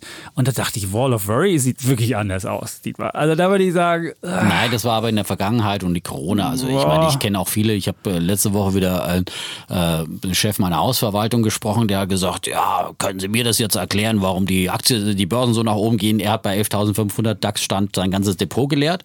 So. Okay. Und ist natürlich bei 8.000 nicht wieder eingestiegen, ja, als es unten war. Immerhin hat er verkauft, Ja, war nein, rechtzeitig, aber leider nicht wieder nein, eingestiegen, Ja, ja. Aber äh, jetzt sind wir bei über 12.000 Ja, ja. und er ist, äh, guckt äh, dem äh, fahrenden Zug hinterher, wie ich es oft sage, und sagt, ja, das geht doch bestimmt noch mal runter unter 10.000, ja. Und solche Leute gibt es eben viele, äh, die eben äh, ihre Zweifel haben und sagen, oh Moment, das passt doch alles nicht mehr zusammen und so weiter, ja. Die Zweifel, die Herr Chapitz hier immer wieder bringt. Aber ich sage ja immer wieder, die Börse in sechs bis zwölf Monaten voraus. Ich habe jetzt mit Ken Fischer ein Interview äh, gelesen, der sagt sogar ähm, 20 bis 30 Monate nimmt die Börse eine realwirtschaftliche Entwicklung Ja, voraus. bei den niedrigen ist, Zinsen kann jetzt man in die sehen. Zukunft, kann sogar 100 Jahre in die Zukunft gucken. Da Nein, kann, kann ja selbst Österreich 100-jährige Anleihen Nein, ja verkaufen was und alle sagen, yeah, Nein, gib mir deine 100-jährige Anleihe. Nein, Bei diesen niedrigen Zinsen ist alles möglich. Da hast du recht, lieber Dietmar. Aber, aber Ken Fischer jetzt als, das ist der klassische, das ist der klassische Fanboy der Börse, der macht sein Geld nur darüber. und ich meine, aber Ken Fischer, sorry, Ken also der ist- macht aber- Geld mit der ist Fischer wirklich- Investment und Nein, äh, Ken Fischer finde ich mit- super, weil der ist wirklich ein Contrarian und der auch in düsteren äh, Stunden schreibt der einfach, was eben dafür spricht, dass man gerade dann Aktien kaufen soll. Also Hat er nicht ich auch frauenfeindliche Sprüche gebracht? Ken Fischer ist schon von uns, irgendwie. wer, wer von uns ohne Sünde ist, der werfe den ersten Stein. Aber ich glaube, ja? er hatte schon, bei ihm war es schon etwas, bei ihm war es etwas andere Qualität. Aber Ja, sei aber es das hat doch nichts ich damit zu tun, dass ich, er eine gute Börseneinschätzung Ja hat. gut, der Also kann ruhig, meine, der kann deswegen- auch sonst im Privatleben, Nein, kann er ruhig das will ich doch überhaupt nicht gutheißen. Das ist doch, aber ich meine, deswegen Ich hat der Mann mir aus wie Frauen und sie müssen irgendwie Rundungen haben oder was er erzählt hat. Ich weiß nicht mehr. Es Ja, war auf jeden Fall ziemlich unappetitlich. scheiße, ich würde ja. dir folgende, ich würde dir folgende Aber- Wette aber deswegen, vorschlagen. Ich schlage dir eine Wette vor mit dem Tech Ahnung von der Börse, ja? Mag ja sein, aber wenn er, wenn er sonst, wenn er im öffentlichen Leben steht, sollte er auch Ahnung haben, welche Worte er wählt. Ja, das sollte er. Ja, aber das will ich auch gar nicht verteidigen. Aber äh, das ist doch äh, was anderes als äh, eine Börseneinschätzung, ja? Ich würde folgende Wette dir vorstellen. Der TechDAX, ich meine, die Älteren unter uns kennen ihn noch, die Jüngeren wahrscheinlich weniger. Der TechDAX liegt bei ungefähr 2950 TechDAX Punkten. hat den neuen Markt abgelöst. Dann, an den können sich die Älteren noch erinnern. Den Das NIMAX stimmt. 50, ja. Der NIMAX war 50, der genau. Leitindex des neuen Marktes. Der ist irgendwann und der eingestellt dann vom worden. Leit zum Leitindex. Ja, wurde, der ist ja, eingestellt mit worden, zusammen mit der Comroad-Aktie, die damals Mhm. äh, auch Betrug be begangen hat, 2005. Und jetzt den NEMAG, äh, gibt's halt diesen, diesen neuen Marktindex, der notiert bei 2940 Punkten. Und ich würde sagen, 2700, das geht er nochmal runter. Das wären nochmal ungefähr 10 Prozent. Okay, das ist natürlich kein wirklicher Crash. äh, Ich habe nicht gesagt. Crash, aber, Ja, wenn, wenn so viel Geld aber in den Markt gut. gepumpt wird, ist Aber das schon eine Crash ja, ja, fast. Ich nehme an. Du nimmst äh, an, bis und, Jahresende. Wir äh, haben jetzt das zweite- das zweite Halbjahr geht los. Zuversichtlich. Ja. das zweite Halbjahr. Wir haben ja, heute Halbjahresstichtag und äh, ich glaube, es wird ein, Gutes zweites sehr Halbjahr? gutes zweites Halbjahr. Sehr gutes ja. zweites Sehr gutes zweites Halbjahr. Da bin ich nach wie vor fest davon vermutet? überzeugt. Ja. Ein sehr gutes. Ein sehr gutes. Ein ja. sehr gutes. Ja, Ja, und Gott. deswegen glaube ich, dass natürlich der Tech-DAX eher zulegen wird und äh, glaube fest daran, dass wir da, äh, sagen wir jetzt, er bricht einmalig um 10% ein oder am Ende des zweiten Halbjahres? Nee, äh, er ist bricht schon nochmal ein. Ich meine, das ist bei Nein, aber wie ist die Wette genau formuliert? Die Also, Wette formuliert ist, dass er aber auf 2700 fällt. dass er einmal zwischendrin abtaucht Ja. um 10 10%. ja, ich meine, das ist bei, deinem, bei deiner passieren. Idee Ja, ist doch, äh, geht doch, der ist ja, schon eingebrochen von Wirecard. Aber ich denke, das Wirecard reicht noch nicht. war hier natürlich höher gewichtet. In DAX, da muss ich jetzt auch der ETF-Anleger nicht so große Sorgen machen und sagen, oh, jetzt reden wir die ganzen aktiven Fondsmanager ein. Ich habe ja die Wirecard immer noch im Depot. Die hat ja kein Gewicht mehr im Das DAX. Ja. Und die hatte von Anfang an nur ein geringes Gewicht So im DAX. Und das zeigt eben wieder, wie gut es ist, wenn man breit streut, eben mit Hilfe eines Index. Äh, selbst als die äh, Wirecard-Aktie so dramatisch abgestürzt ist, hat es den, den DAX kaum gekratzt. Jetzt gibt es Also- noch die Frage, was sollen die Leute mit ihrer Wirecard-Aktie haben? Da habe ich ja noch eine Frage Ach so. bekommen. Und ich, ich wäre der Ansicht, man lässt sich als Stachel im Fleisch im Depot, aber wenn man vielleicht Verlustvorträge steuerlich machen kann, dann wärst du wahrscheinlich anderer Ansicht. Ja, ich, ich glaube, ich würde auf jeden Fall verkaufen. Und das, das, dieses ewige Leiden und jedes Mal ins Depot schauen und da ist noch eine Wirecard-Aktie. Ich meine, man hat oft genug Depot-Aktie, äh, Leichen. Leichen, die man gar nicht mehr verkaufen kann, weil sie einfach der Handel eingestellt wurde. Ich habe da auch immer noch ein paar rumliegen, ja. ja. Und also das ist, äh, es ist einfach nur nervig. Das hat auch nichts mehr mit Stachel zu tun. Da weiß man auch oft gar nicht mehr, was war das eigentlich mal für eine Geschichte. Äh, da habe ich, also ich meine, ich habe das alles ja mannigfaltig erlebt. Ich habe genug Totalverluste auch okay. bei Aktien gemacht. Also wir, wir reden ja hier von eigenen Schmerzen, die wir anderen ersparen möchten. Und deswegen, ja, deswegen ist diese Leidenschaft hier bitte irgendwie also Finger weg. Ich würde auf jeden Fall verkaufen, ja. Gut. Vielleicht findet man eben noch einen guten äh, Ausstiegstag, äh, aber jetzt nicht warten. Stimmt, man könnte ein Limit, wir können eigentlich mit Limit verkaufen. Man sagt einfach, ich verkaufe sie für 10. Ja, aber du musst.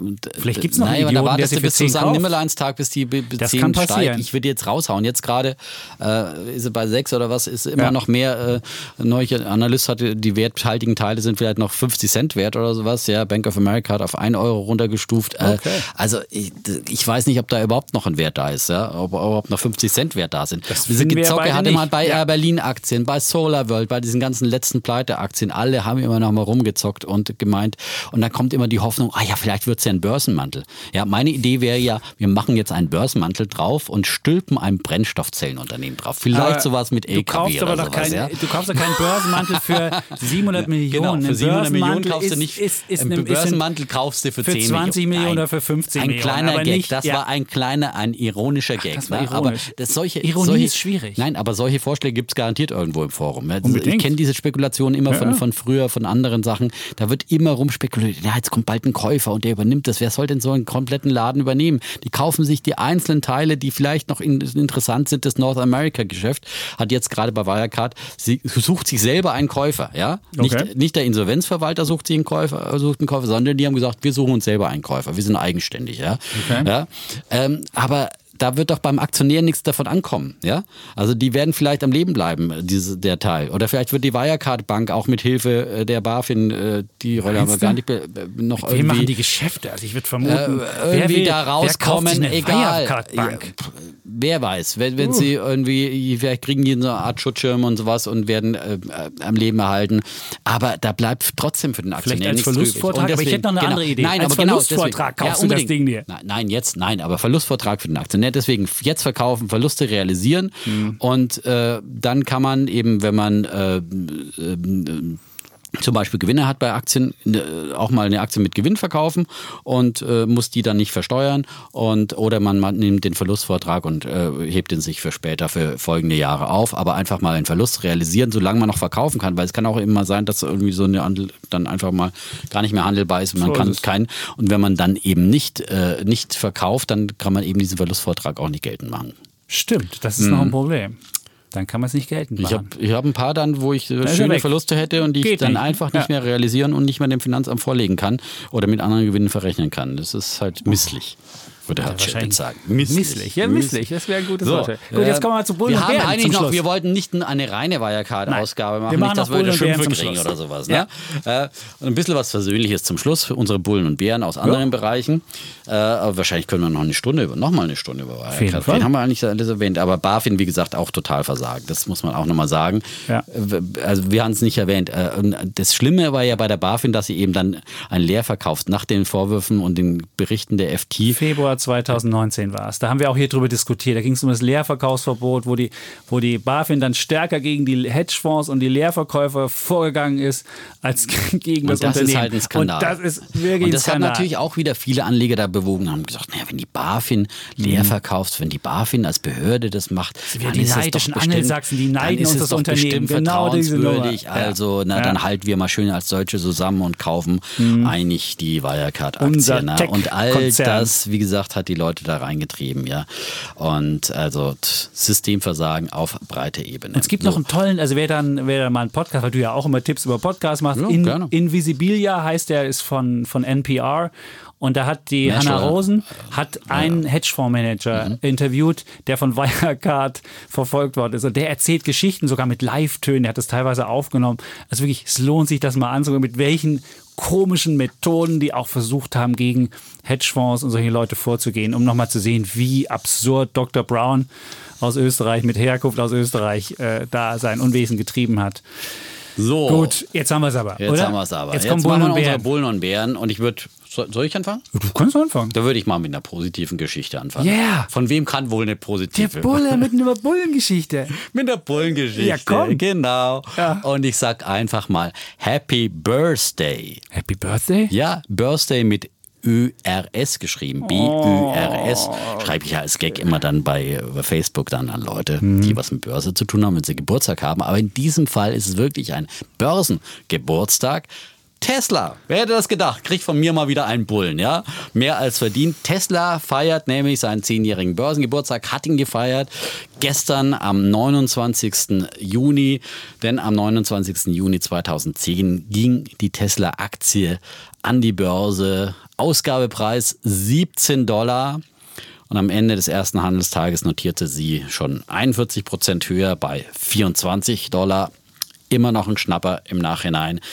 Und äh, gestern am Birthday, am zehnjährigen Geburtstag, ist die Aktie wieder über die 1000 Dollar Marke gestiegen. Und äh, deswegen selbst beim Aus äh, Ende des ersten Handelstages 24 Dollar hat die ähm, Aktie von Tesla seitdem in diesen ersten zehn Jahren ihres Börsen äh, Geschehens, Lebens, äh, 4.125 Prozent Rendite gemacht. 4125 Prozent. 4.125 Prozent, Wie ja. viel wäre das jetzt, wenn du pro Jahr? Ich bin 4.125. der pro Jahr Denker. Du bist ein Pro-Jahr-Denker. Pro-Jahr-Denker? Kannst ja nochmal nachrechnen. Du kannst gleich noch nachliefern. Right. Äh, Im Vergleich dazu, bei Apple waren es in den letzten zehn Jahren nur knapp 1000 Prozent und bei Amazon immerhin 2400 Prozent in den letzten zehn Jahren. Natürlich, wenn man die ganze Historie nimmt, ist es viel, viel mehr, klar. Netflix kommt auf 2600 Prozent, die jetzt nun wirklich auch ihre sozusagen gute Zeit in diesen letzten zehn Jahren hatten. Aber also Tesla, absoluter Outperformer in diesen ersten zehn Jahren und äh, gestern gab es dann auch noch eine gute Analysteneinschätzung. Die Experten bei Credit Suisse, die haben gesagt, dass sie im ersten, im zweiten Quartal wahrscheinlich zwischen 90 und 100.000 Fahrzeuge ausgeliefert haben können. Die Zahlen gibt es in ein paar Tagen, äh, statt bisher 70 bis 80.000 wie vom Markt erwartet. Auch das hat dann eben den, den Kurs am Birthday selbst. Haben wir nicht gerade gelernt, dass Credit Suisse auch Wirecard verkauft? Natürlich, natürlich. Ich sage nicht glaub, gläubig zu sein, aber der Aktie hat es auf jeden Fall geholfen. Ich würde auch keinen, Aktie, äh, keinen Analysten glauben, äh, grundsätzlich, weil sie Analysten sind, da bin ich immer Das sind skeptisch. bezahlte Äh, Musikanten absolut. und du musst deine Playliste dir selbst Absolut, zusammenstellen. Absolut, aber man kann genau sie das trotzdem, ist es. aber es ist halt trotzdem eine Meinung, wie wir unsere Meinung ein und die, Ja. die gucke ich mir an als, als Anleger und, und überlege mir, ist es Trotzdem muss plausibel man sie ist kritisch sehen. Trotzdem, du musst alles kritisch sehen, ja, und nicht blind einem Analysten.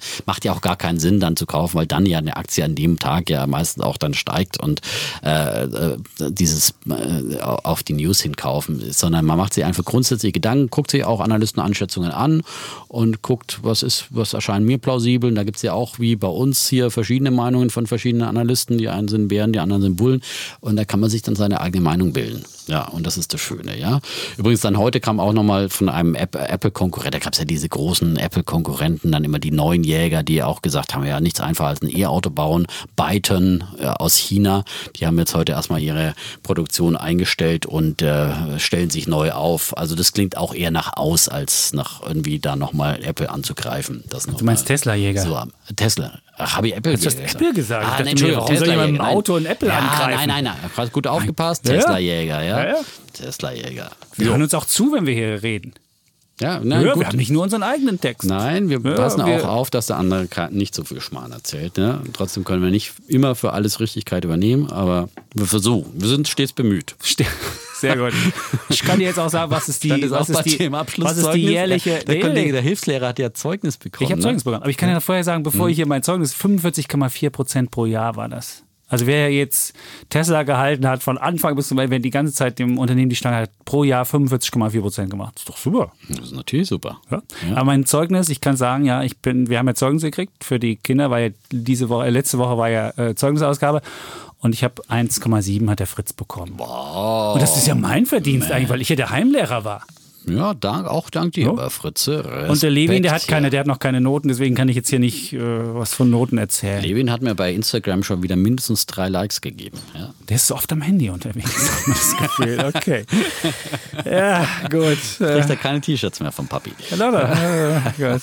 So, dann, äh, ähm, ich habe ich hab einen ganz Bullen, kurzen Bullen. ja. Ich habe einen ganz Ja. kurzen Bullen, weil Ja. mit, wir haben ja nicht so viel Zeit. Und Genau. zwar mein, mein Bulle der Woche ist, ähm, da geht es nicht um Geburtstag, da geht es um, ich glaube, die meist gehasste Steuersenkung aller Zeiten. Das ist die Mehrwertsteuersenkung. Wir haben da auch schon mal drüber diskutiert, ja. aber wenn du mal im Internet dir anguckst, wie, wie, das, wie diese Steuersenkung verhasst ist. Also ich schreibe dachte, selbst. Bulle, du wolltest jetzt Bullen verdienen. Ja, ja, ja, aber da, darum geht's. Ja, ja, es geht um, es geht beispielsweise. Also Bulle ist das Positiv in dem Fall. Habe ich das ne? verstanden? Ja. Habe ich verstanden? Ja, okay, ich wollte es bloß ja, ja, ja, ja, ich wollte nur, Es geht aber um diese wunderbare meistgehasste Steuer. Da gab es zum Beispiel der Paritätische Wohlfahrtsverband hat geschrieben. Also der wolltest du jetzt den Bullen verdienen. Der, nein, nein, nein, der hat also geschrieben, dass der Hartz-IV-Empfänger nur 8 Euro durch die Mehrwertsteuersenkung spart und er müsste mindestens 100 Euro mehr kriegen. Also es gibt ja laute Diskussionen. Ja, aber, aber, es geht nicht. Es geht nicht. Wohlverband sagt immer, der Hartz-IV-Empfänger müsste mehr kriegen. Ja, und, ja, und der Kinderbonus um, von 300 Euro pro reicht auch nicht. Das ist ja immer, es reicht nie. Es reicht nie. Aber es geht bei mir jetzt nicht, es geht bei mir um die Mehrwertsteuersenkung, aber und zwar ja. um die Konkurrenz im Einzelhandel. Und, und hat ja immer die Frage sich gestellt. Wann kommt jetzt der Bulle? Also wird der, der Bulle ist der die Konkurrenz im Einzelhandel. So. Und was man da sehen kann, es wurde ja immer die Frage gestellt, wird diese Mehrwertsteuersenkung, wird die weitergegeben? Mhm. Und was man feststellen muss, ich war jetzt ja in allen Einzelhandelsgeschäften in allen. gestern nochmal, habe mir das angeguckt. Mhm. Man muss sagen, dass der Einzelhandel die wird erst am 1. Juli eingeführt, erstmal übrigens. Genau, aber sie, wenn du zum Lidl gehst oder zum Aldi, da gibt es das ja jetzt schon, und wenn du beispielsweise in den Lidl reinrennst, ist der ganze Laden rot tapeziert und überall steht dran, billiger, billiger, billiger, billiger. Du wirst da wie so, als Bulle wirst du da wahrscheinlich durch den Laden rennen und wirst alle, alle Regale umhauen, so euphorisiert bist du, wenn du reingehst. Wenn du beim Aldi Süd bist, soll angeblich auch diese roten Schilder überall sein. Beim Aldi Nord das ist etwas, etwas weniger. Nord, Aber was man feststellen kann, unabhängig von all den roten Schildern, dass der Einzelhandel nicht nur diese Mehrwertsteuersenkung weitergibt, sondern sogar eine neue Preisschlacht anfängt. Und dann gibt es die Milch nämlich nicht nur um diese 3% reduziert, sondern gibt sie für 1,01 oder die Biomilch für 1,05. Also du siehst, dass die, der Einzelhandel sogar noch mal eine Schippe drauflegt und nicht nur die Mehrwertsteuer gibt, sondern sogar noch mehr. Und deswegen ist mein Bulle der Woche der Einzelhandel, der, die, wo die Konkurrenz weiterhin in Deutschland funktioniert. Ich bin ja ein großer Anhänger vom, vom, vom harten Preiswettbewerb. Und das finde ich wunderbar. Aber wer hat es vorhergesagt? Der Defner hat es vorhergesagt. Genauso habe ich das vorhergesagt in unserer, erinnerst dich, als wir das Konjunktur... Der Einzelhandel, das war ja klar, dass das, das Konjunktur... Nein, aber das geht ja nicht um den Einzelhandel. Was viel wichtiger ist, nein, was viel nein, wichtiger nein, ist... ich habe gesagt, es wird dir kein hast. Restaurant weitergeben, nein, es, wird dir kein, es wird dir kein Café weitergeben, Ja, es wird dir kein anderer Laden weitergeben. Also wenn du beispielsweise, ich war ja gestern noch, ich bin großer Anhänger von Dunkin' Donuts Kaffee. Es gibt ja, Ja. diesen, diesen Kaffee, den man sich da brauen kann. Ja, ja, ja. Und dann gehe ich zum Dunkin' Donuts und sage, wie ist das mit der Mehrwertsteuer bei Ihnen? Nee, da haben wir keine Informationen, machen wir wahrscheinlich nicht. Ja, aber das ist doch, da trifft es auch, da äh, ist es wirklich dann ein Obolus äh, für eine wirklich hart getroffene Branche. Und denen gönne ich es auch ganz besonders, äh, dem, der Gastronomie und Cafés und so weiter, weil die haben es wirklich nötig. Ja?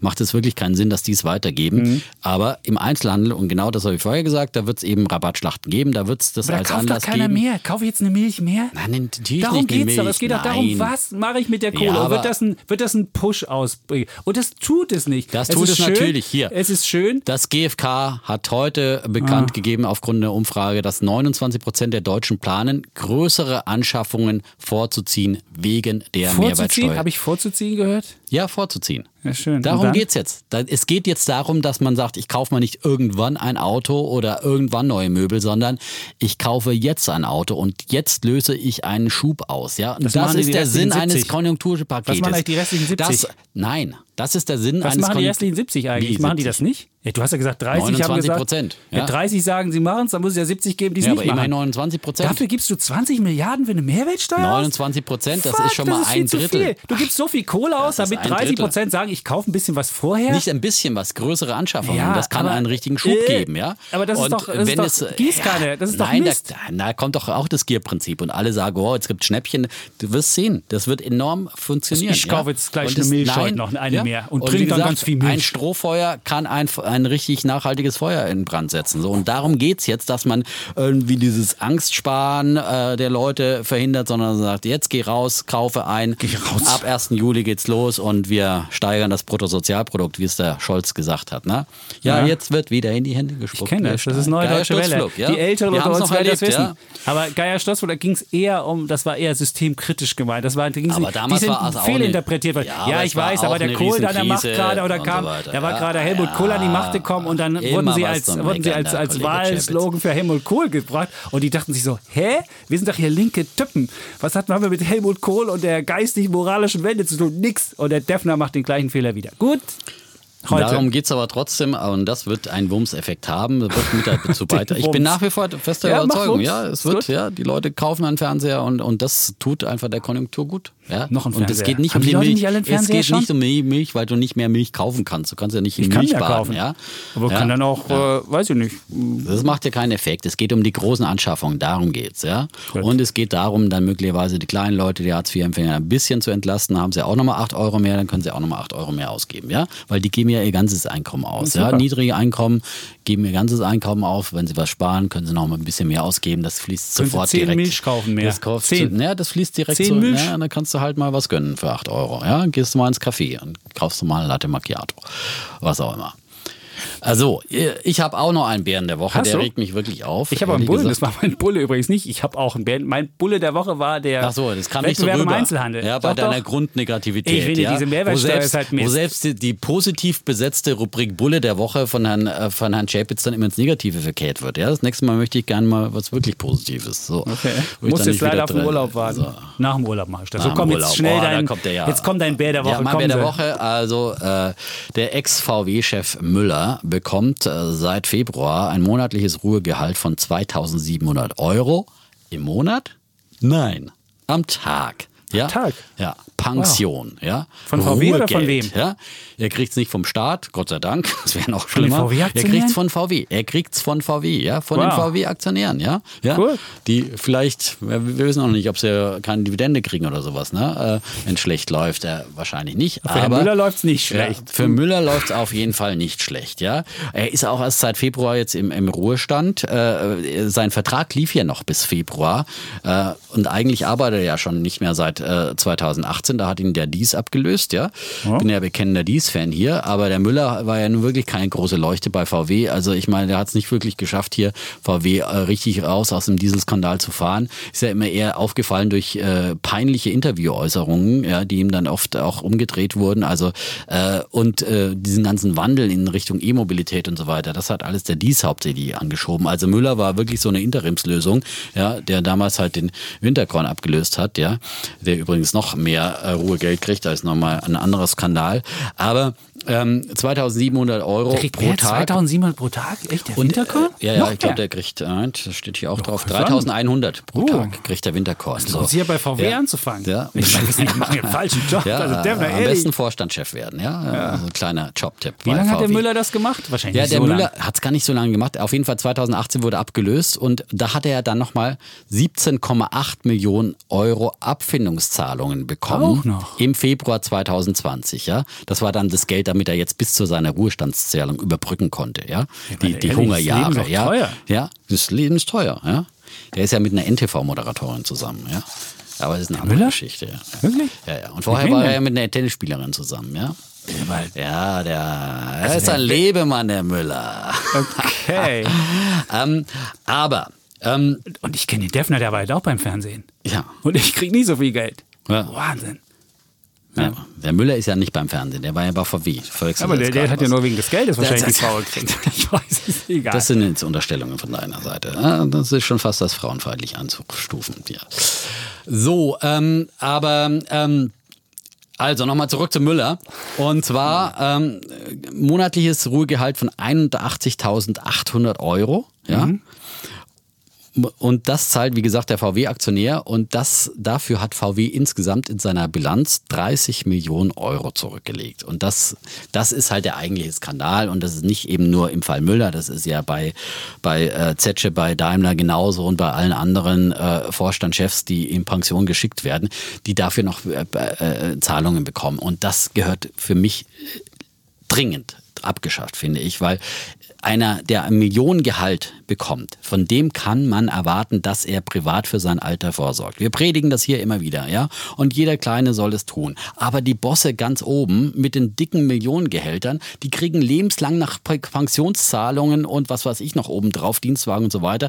Aber dieses Pension, sie sollen gefälligst, wenn sie schon mal die Millionengehälter dann kassieren, dann auch für ihr Alter vorsorgen. Das muss dann reichen. Können Irgendwann muss es mal reichen. Und zumal so. es ja auch für die DAX-Konzerne riesige Lasten sind, diese Ja. Pensionslasten, ja, die äh, gehen ja auch auf Kosten von anderen Entwicklungen. Das Geld hat man nicht zur Verfügung, um es in E-Mobilität und in andere Dinge, die äh, für die Zukunft entscheidend sind, zu stecken. Und deswegen diese Pensionszahlungen, die gehören wirklich ähm, aufgehört und an den Pranger gestellt. Das ist für mich jedes Mal ein riesiger Aufreger. Also dein ja. Bär der Woche für Herr Müller oder VW? Äh, grundsätzlich äh, äh, dieses System der Pensionszahlung, in dem Fall jetzt aktuell Herr Müller und seine äh, Altersruhegeldzahlungen, aber nur symptomhaft. Ja? Soll, ich dir aus, soll ich dir sagen, ich habe mal ausgerechnet, wie viele Jahre sie ihm noch zubelegen. Für die 30 Millionen kann er 30,4 Jahre noch leben. Sonst müssen sie nämlich nochmal einen Nachtrag noch drauflegen. wenn er, wenn er, nicht, wenn er älter wird, dann ist wenn es... Wenn er mehr als 100 wird. Ja. Wie alt ist er denn, der Müller? Ist, glaube ich, so Ende, Ende 60 oder sowas. Okay. Ja, oh, das ist aber Ende 60? Also 30,4 ja, so Jahre. Ich habe es mal ausgerechnet, hätte so, er hier noch äh, zu leben. Gut, dann kommen wir zu meinem, ähm, zu meinem Bär der Woche. Und zwar geht es um die Frauenquote, die bei deutschen Unternehmen nicht ankommt. Und da gab es eine neue Studie, die hat herausgefunden, dass 115 der größten Unternehmen, also 100, die haben 180 Unternehmen sich angeschaut in Deutschland, also die börsennotiert sind. 115 haben keine einzige Frau im Vorstand und 75 von denen planen auch eine Zukunft ohne Frau. Und ähm, was äh, ja in Deutschland seit 2015 gilt, ist ja eine Frauenquote für Aufsichtsräte. Und die Idee war ja dahinter, wenn ich erstmal im Aufsichtsrat Frauen habe, dann werden die auch dafür sorgen, dass von oben dann der Vorstand mit Frauen äh, besetzt wird, weil der Aufsichtsrat ja für die Vorstandsfolge und dann wird ein Unternehmen von oben sozusagen umgekrempelt. Und äh, da hat, es, hat die Studie herausgefunden, dass wir seit 2015 gilt ja diese Quote für voll mitbestimmte Unternehmen. Und da ist jetzt die ähm, Frauenquote auf 35,2 Prozent gestiegen in Aufsichtsräten, also von denen, die das machen müssen. Und dann gibt es ja noch nicht voll mitbestimmte Unternehmen. Das sind welche, die haben weniger als 2000 Mitarbeiter oder haben so eine europäische Aktiengesellschaft gegründet oder sonst wie. Die müssen die Frauenquote, da ist es nur als Zielgröße, aber nicht als Muss. Und bei denen, wo die Frauenquote nicht gilt, sind es 21,3 Prozent Frauen nur in den Aufsichtsräten. Und es gibt insgesamt, hat die Studie rausgefunden, in Deutschland 22 Unternehmen, wo überhaupt keine Frau im Aufsichtsrat ist. Und jetzt habe ich mir mal die Zahlen angeguckt und habe gedacht, ah, jetzt gucke ich mal, ob Frauen im Aufsichtsrat auch performancemäßig was machen. Habe mir dann die Unternehmen rausgesucht, habe da so einen Index draus gemacht, die 22 Unternehmen, die keine Frau haben und habe die genommen, wo die meisten Frauen sind, die 22 Unternehmen. Und das Frustrierende ist für Frauen, dass die 22, wo keine Frau ist, die haben den DAX um 15 Prozentpunkte outperformt und haben sogar die Unternehmen, wo die meisten Frauen sind, um 27 Prozentpunkte outperformt. Also man sieht, dass insbesondere die Unternehmen, wo halt keine Frauen sind, nicht nur besser als der Gesamtmarkt laufen, sondern auch noch besser als die, wo viele Frauen sind und die, wo viele Frauen sind, auch noch schlechter als der Gesamtmarkt laufen. Was ich damit nicht sagen will, dass es eine Kausalität ist. Und ich kann das wollte ich gerade sagen. Ich habe da also gleich wieder einen richtigen so ein Shitstorm. Nein, nein, nein. Äpfel nein, nein, mit Birnen vergleichen. Überhaupt nicht. Natürlich ist es nicht so, dass wenn Frauen dann schlechtere Börsenperformance, sondern es ist natürlich auch eine gewisse, wie soll ich sagen, es ist eine gewisse Branche, hat gewisse Branchengründe. Es gibt halt bestimmte Branchen, wo halt Frauen nicht so tätig sind. Und äh, zu den Unternehmen, zu den 22, wo ähm, keine Frauen drin sind, gibt es dann so Immobilienunternehmen wie beispielsweise Dick Asset Management. Und da kann man ja fast sagen, ist der Name Programm. Gibt es halt keine einzige Frau, sondern nur Typen. Ha, ha, ha, ha, ha, wird aber DIC ja. geschrieben, ja? Stimmt, du hast recht. Ja, ja es ist anders geschrieben. Oder es gibt äh, Unternehmen das Niveau wie. sinkt gegen Ende dieser Episode. Überhaupt nicht. Es gibt Hypoport beispielsweise oder so andere Unternehmen, also, also viele, viele äh, Immobilienunternehmen oder Technologieunternehmen, United Internet oder deine Rocket Internet. Null Frauen. Null Frauen. Null, null, null, null, null. Aber es ist aber nicht, trotzdem so nicht erfolgreich, die Aktie. Also ja, die ist Kausalitätsrechnung. Das, also, das ist die, eine der wenigen, die halt erfolgreich ist. So eine Bullshit ist einfach nur irgendwie, da werden zwei Zahlen genommen, kannst du auch sagen, wie viel, keine Ahnung, äh, gestreifte Six, Six ist aber auch Autos so ein Fall. Six ist auch null. Dieses Unternehmen hat mehr rote Autos Nein, als Dienstwagen. Aber was du ja feststellen musst, lieber Dietmar, hallo, hallo, dürfte ich vielleicht mal dürfte ich meinen Bären, keinen Sinn. Darf ich meinen Bären ja, zu Ende erzählen? Brauchst du gar nicht ausrechnen, Nein. so ein Vergleich. Das ist ähm, null Kausalität. Was du da siehst, ist, dass Diversität nicht zwingend dazu führt, dass du besser bist. Es ist nicht so, dass du es, ist kein Beweis erbracht, es wird ja immer die, diese Diskussion gebracht, bringt es zwingend mehr. Und im Aufsichtsrat stellst du fest, ist Diversität kein unbedingtes Plus. Und es wird zum Beispiel bei den Unternehmen, wo die meisten Frauen im Aufsichtsrat sind, das ist Steinhoff, das ist sogar ein Unternehmen, was gefällt. Statt Aber nicht also, die, nur der Börsen, die Börsenentwicklung ist ein, ein Wert in einem Unternehmen. Es gibt auch Mitarbeiterzufriedenheit. Wir haben schon oft ja, über die Stakeholder eines Unternehmens. Es gibt viele andere ja Parameter. Ein Manager ja wird nicht, nur nach. Hallo, aber wenn du solche Aussagen magst, dann finde ich, ich schon. Ich doch gar nicht solche da, Aussagen Aber dann ist es möglicherweise schon gesagt, so, dass in einem gemischten Aufsichtsrat auch eine andere Kultur im Unternehmen herrscht, dass die Mitarbeiterzufriedenheit höher ist, auch wenn der Aktienkurs vielleicht nicht so hoch ist. Also ja. das muss man schon Aber auch ich habe meinen Bären auch nicht dafür ja. vergeben, dass es nicht mhm. besser gelaufen ist an der Börse, sondern ich habe meinen Bären gegeben, dass die Frauen nicht vorankommen. Und ich würde ja auch immer sagen, liebe Frauen, auch liebe Zuhörer, die wir hier haben, macht was draus, steigt in Unternehmen auf. Und ich glaube, wenn man einen Aufsichtsrat will, muss man erstmal vorher Vorstand gewesen sein, um zu wissen, wie man ein Unternehmen führt. Und deswegen, ja, wäre mein Plädoyer nicht dafür, das jetzt zu nehmen und zu sagen, das ist Mist, sondern dass man es nimmt und sagt, hey, es ist, Frauen sollen einfach äh, ja, aber warum gibst du nicht ganz direkt den Bären dann äh, den, den Unternehmen, die hier Nachholbedarf haben? Ja, weil ich, weil ich ja feststelle, dass die an der Börse nicht so schlecht gelaufen sind. Das ja, aber weil ja, es doch da keinen Zusammenhang gibt, dann kann man ja, doch dafür aber, einen Bär vergeben. Und aber sagen, das, ja. Ist ja, das, das ist ja auf eine Art das wird, äh, frustrierend, dass das nicht an der Börse abgestraft wird. Das muss man ja schon ja, sagen. Aber die Börse bezahlt Gewinnzahlen und zahlt langfristig, glaube ich, dass man muss einfach äh, Dinge auseinanderhalten. Ich glaube schon, langfristig kann sich das auch an der Börse bezahlt machen, wenn ein Unternehmen eine gute hoffe, Unternehmenskultur so hat, wenn es Mitarbeiter an sich bindet, Mitarbeiterinnen an sich bindet und mehr Diversität hat und so weiter und kreativer ist, dann wird es langfristig möglicherweise auch im Börsenkurs sich widerspiegeln. Aber kurzfristig, äh, bis sowas im Börsenkurs sich widerspiegelt, das dauert natürlich sehr, sehr lang lange. Und deswegen immer diese Aussagen, der Börsenkurs, der macht das und das macht das. Es ist nicht immer da eine Kausalität da.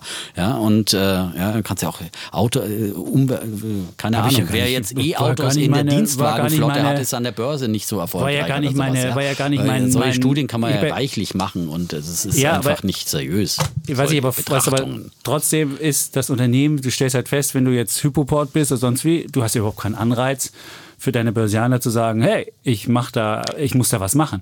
Und was du jetzt auch sagen musst, jetzt muss die Politik sich ja fragen, muss ich gegebenenfalls härtere Frauenquoten machen, damit da was passiert. Ja, aber es gibt ja die auch Börse andere jeden Fall, nur die, die Börse wird auf keinen Fall keinen Druck ausüben. Und das ist ja, das ist ja, ein frustrierendes, eine frustrierende ja, Erkenntnis. Ich dachte ja schon, und ich hätte schon vermutet, dass die Überlegung, die du ja hast, dass mehr Diversität auch wirklich sich in den Kursen äh, zeigt, dass dann auch äh, Anleger kommen und sagen, hör zu, du hast wenig keine Frauen im Aufsichtsrat, dann werde ich auch dein Unternehmen nicht kaufen. Und das ist, scheint ja, äh, zumindest der Börsianer scheint ja damit ganz fein zu sein, so, Hauptsache die Gewinnzahlen stimmen und so weiter. Und ich finde schon, dann muss möglicherweise die Politik kommen und muss dann doch mit Ja, aber es gibt ja auch noch mehr, kommen. es gibt ja auch noch mehr Leute, die da Druck machen können. Das ist, äh, gibt sehr viele Parteien, die wir, ja, so Kunden, äh, Mitarbeiter, Betriebsräte und so weiter und so fort. Also finde ich, muss man nicht immer dem Börsianer die Schuld geben an allem, was nicht so ideal noch läuft. ich bin Welt. immer für eine Markt, ich finde immer eine Marktbereinigung. Ich finde es halt besser, wenn der Markt Druck ausübt, als wenn die Politik das muss. Ja.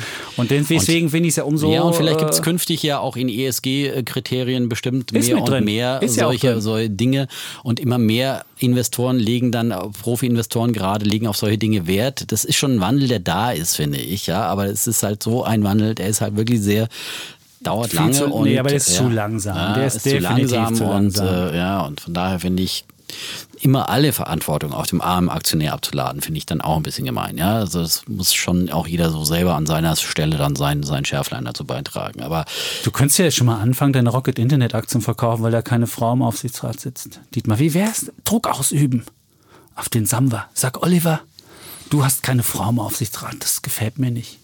Gut. Ich merke schon, so weit ist der Stefan auch nicht.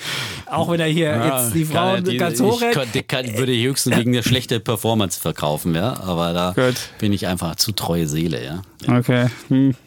Der Oliver. der Oliver. Gut, jetzt haben wir, ich glaube, die Welt ist jetzt wirklich einmal Aber mehr als umrundet. Wir Und sind wir ein bisschen auch, sehr in Aschheim hängen geblieben. Ja, ich glaube, wir haben auch, von, es ist eine Rekordserie. Von, ich glaube, es ist länger Wirecard. als die hundertste, oder? Ich würde es Aber wir hatten ja Nachholbedarf. Wir mussten ja nachliefern, weil das letzte Mal äh, sozusagen äh, wir Wirecard ausgespart haben. Und mussten zwei Wochen äh, Entwicklung Wirecard in eine Folge pressen. Das stimmt. Ja, und, die dann Lehren, Lehren sind auch lang. Bulle und und Bär auch noch, und der jetzt nicht wieder so monothematisch wird und nicht wieder gesagt wird, ah, ein Thema und so weiter, es gibt auch viel mehr auf der Welt. Ja, also wir stellen uns ja der Kritik so. Und alle Fragen, die jetzt noch unbeantwortet geblieben die sind. bitte ja? stellen. Und zwar an wirtschaftspodcast.welt.de. Und meinetwegen, mir könnt ihr das auch bei Instagram Nein, schicken. aber Ich sehe das auch. ja, Aber, aber besser ist besser- dieses Ja, wirtschaftspodcast.welt.de. Lieber jetzt mal Instagram, machen wir Fotos und so und äh, schickt uns vielleicht am besten an diese Adresse, können wir beide reingucken und so weiter und können wir es auch beide äh, schön rauskopieren und äh, schön ordnen und so weiter. Und bis Donnerstagabend gerne natürlich auch nochmal zu Wirecard möglichst Fragen, die jetzt noch nicht angesprochen wurden, ja, dass wir uns nicht zu sehr doppeln und äh, auch zu allen anderen Fragen, ETFs und was auch immer euch Es gibt schon einige, sehr, einige Fragen, liegt. ob du jetzt Aktienanleihen kaufen sollst. Da kann man schon mal. Ja, können wir alles dann besprechen. Alles ja, es gibt viele Fragen, Es gibt viele noch Fragen, die viele aus Menschen der haben. Vergangenheit, da, da liegen wir versuchen noch ein paar, aber lieber jetzt die frischen, die neuen, So äh, bevor wir jetzt hier wieder ganz olle Fragen dann ähm, bringen, ob man jetzt eine Wirecard-Aktie für 104 Euro kaufen soll oder sowas. Ne? Aber wir geben keine Anlageempfehlung, sondern können nur Ideen geben und können auch nicht alles beantworten und wissen auch nicht alles. Immer Also nur unsere Meinung dazu sagen, genau. ja, und äh, genau. Ja, die Gut. üblichen, äh, unsere üblichen Disclaimer sozusagen, weil wir können wirklich nur unsere bescheidene Meinung geben, versuchen alles, was wir hier sagen, äh, auch so gut wie möglich zu prüfen, aber ja, ne, selbst ein Wirtschaftsprüfer kann versagen, haben wir gelernt und ähm, auch äh, unsere wir können keinen Anspruch auf äh, Richtigkeit unserer Informationen, auch wenn sie, wir versuchen, sie gut zu recherchieren, geben. So, Gut, prima. haben wir alles gesagt. Alles gesagt. Dann sagen wir bloß noch wie immer Tschüss, Und ciao. bleiben Bulle Und Bär. Defner. Und Chapitz. Dieser Podcast wurde präsentiert von Scalable Capital. Im Scalable Broker ist es erstmalig möglich, alle in Deutschland handelbaren ETFs dauerhaft kostenfrei zu besparen. Es fallen hierbei für den Kunden keine Zusatzkosten wie Depotgebühren, Börsengebühren, Fremdkostenpauschalen oder Ausgabeaufschläge an. Mehr Informationen gibt es unter scalable.capital. Kapitalanlagen bergen Risiken. Es kann zu Verlusten des eingesetzten Kapitals kommen.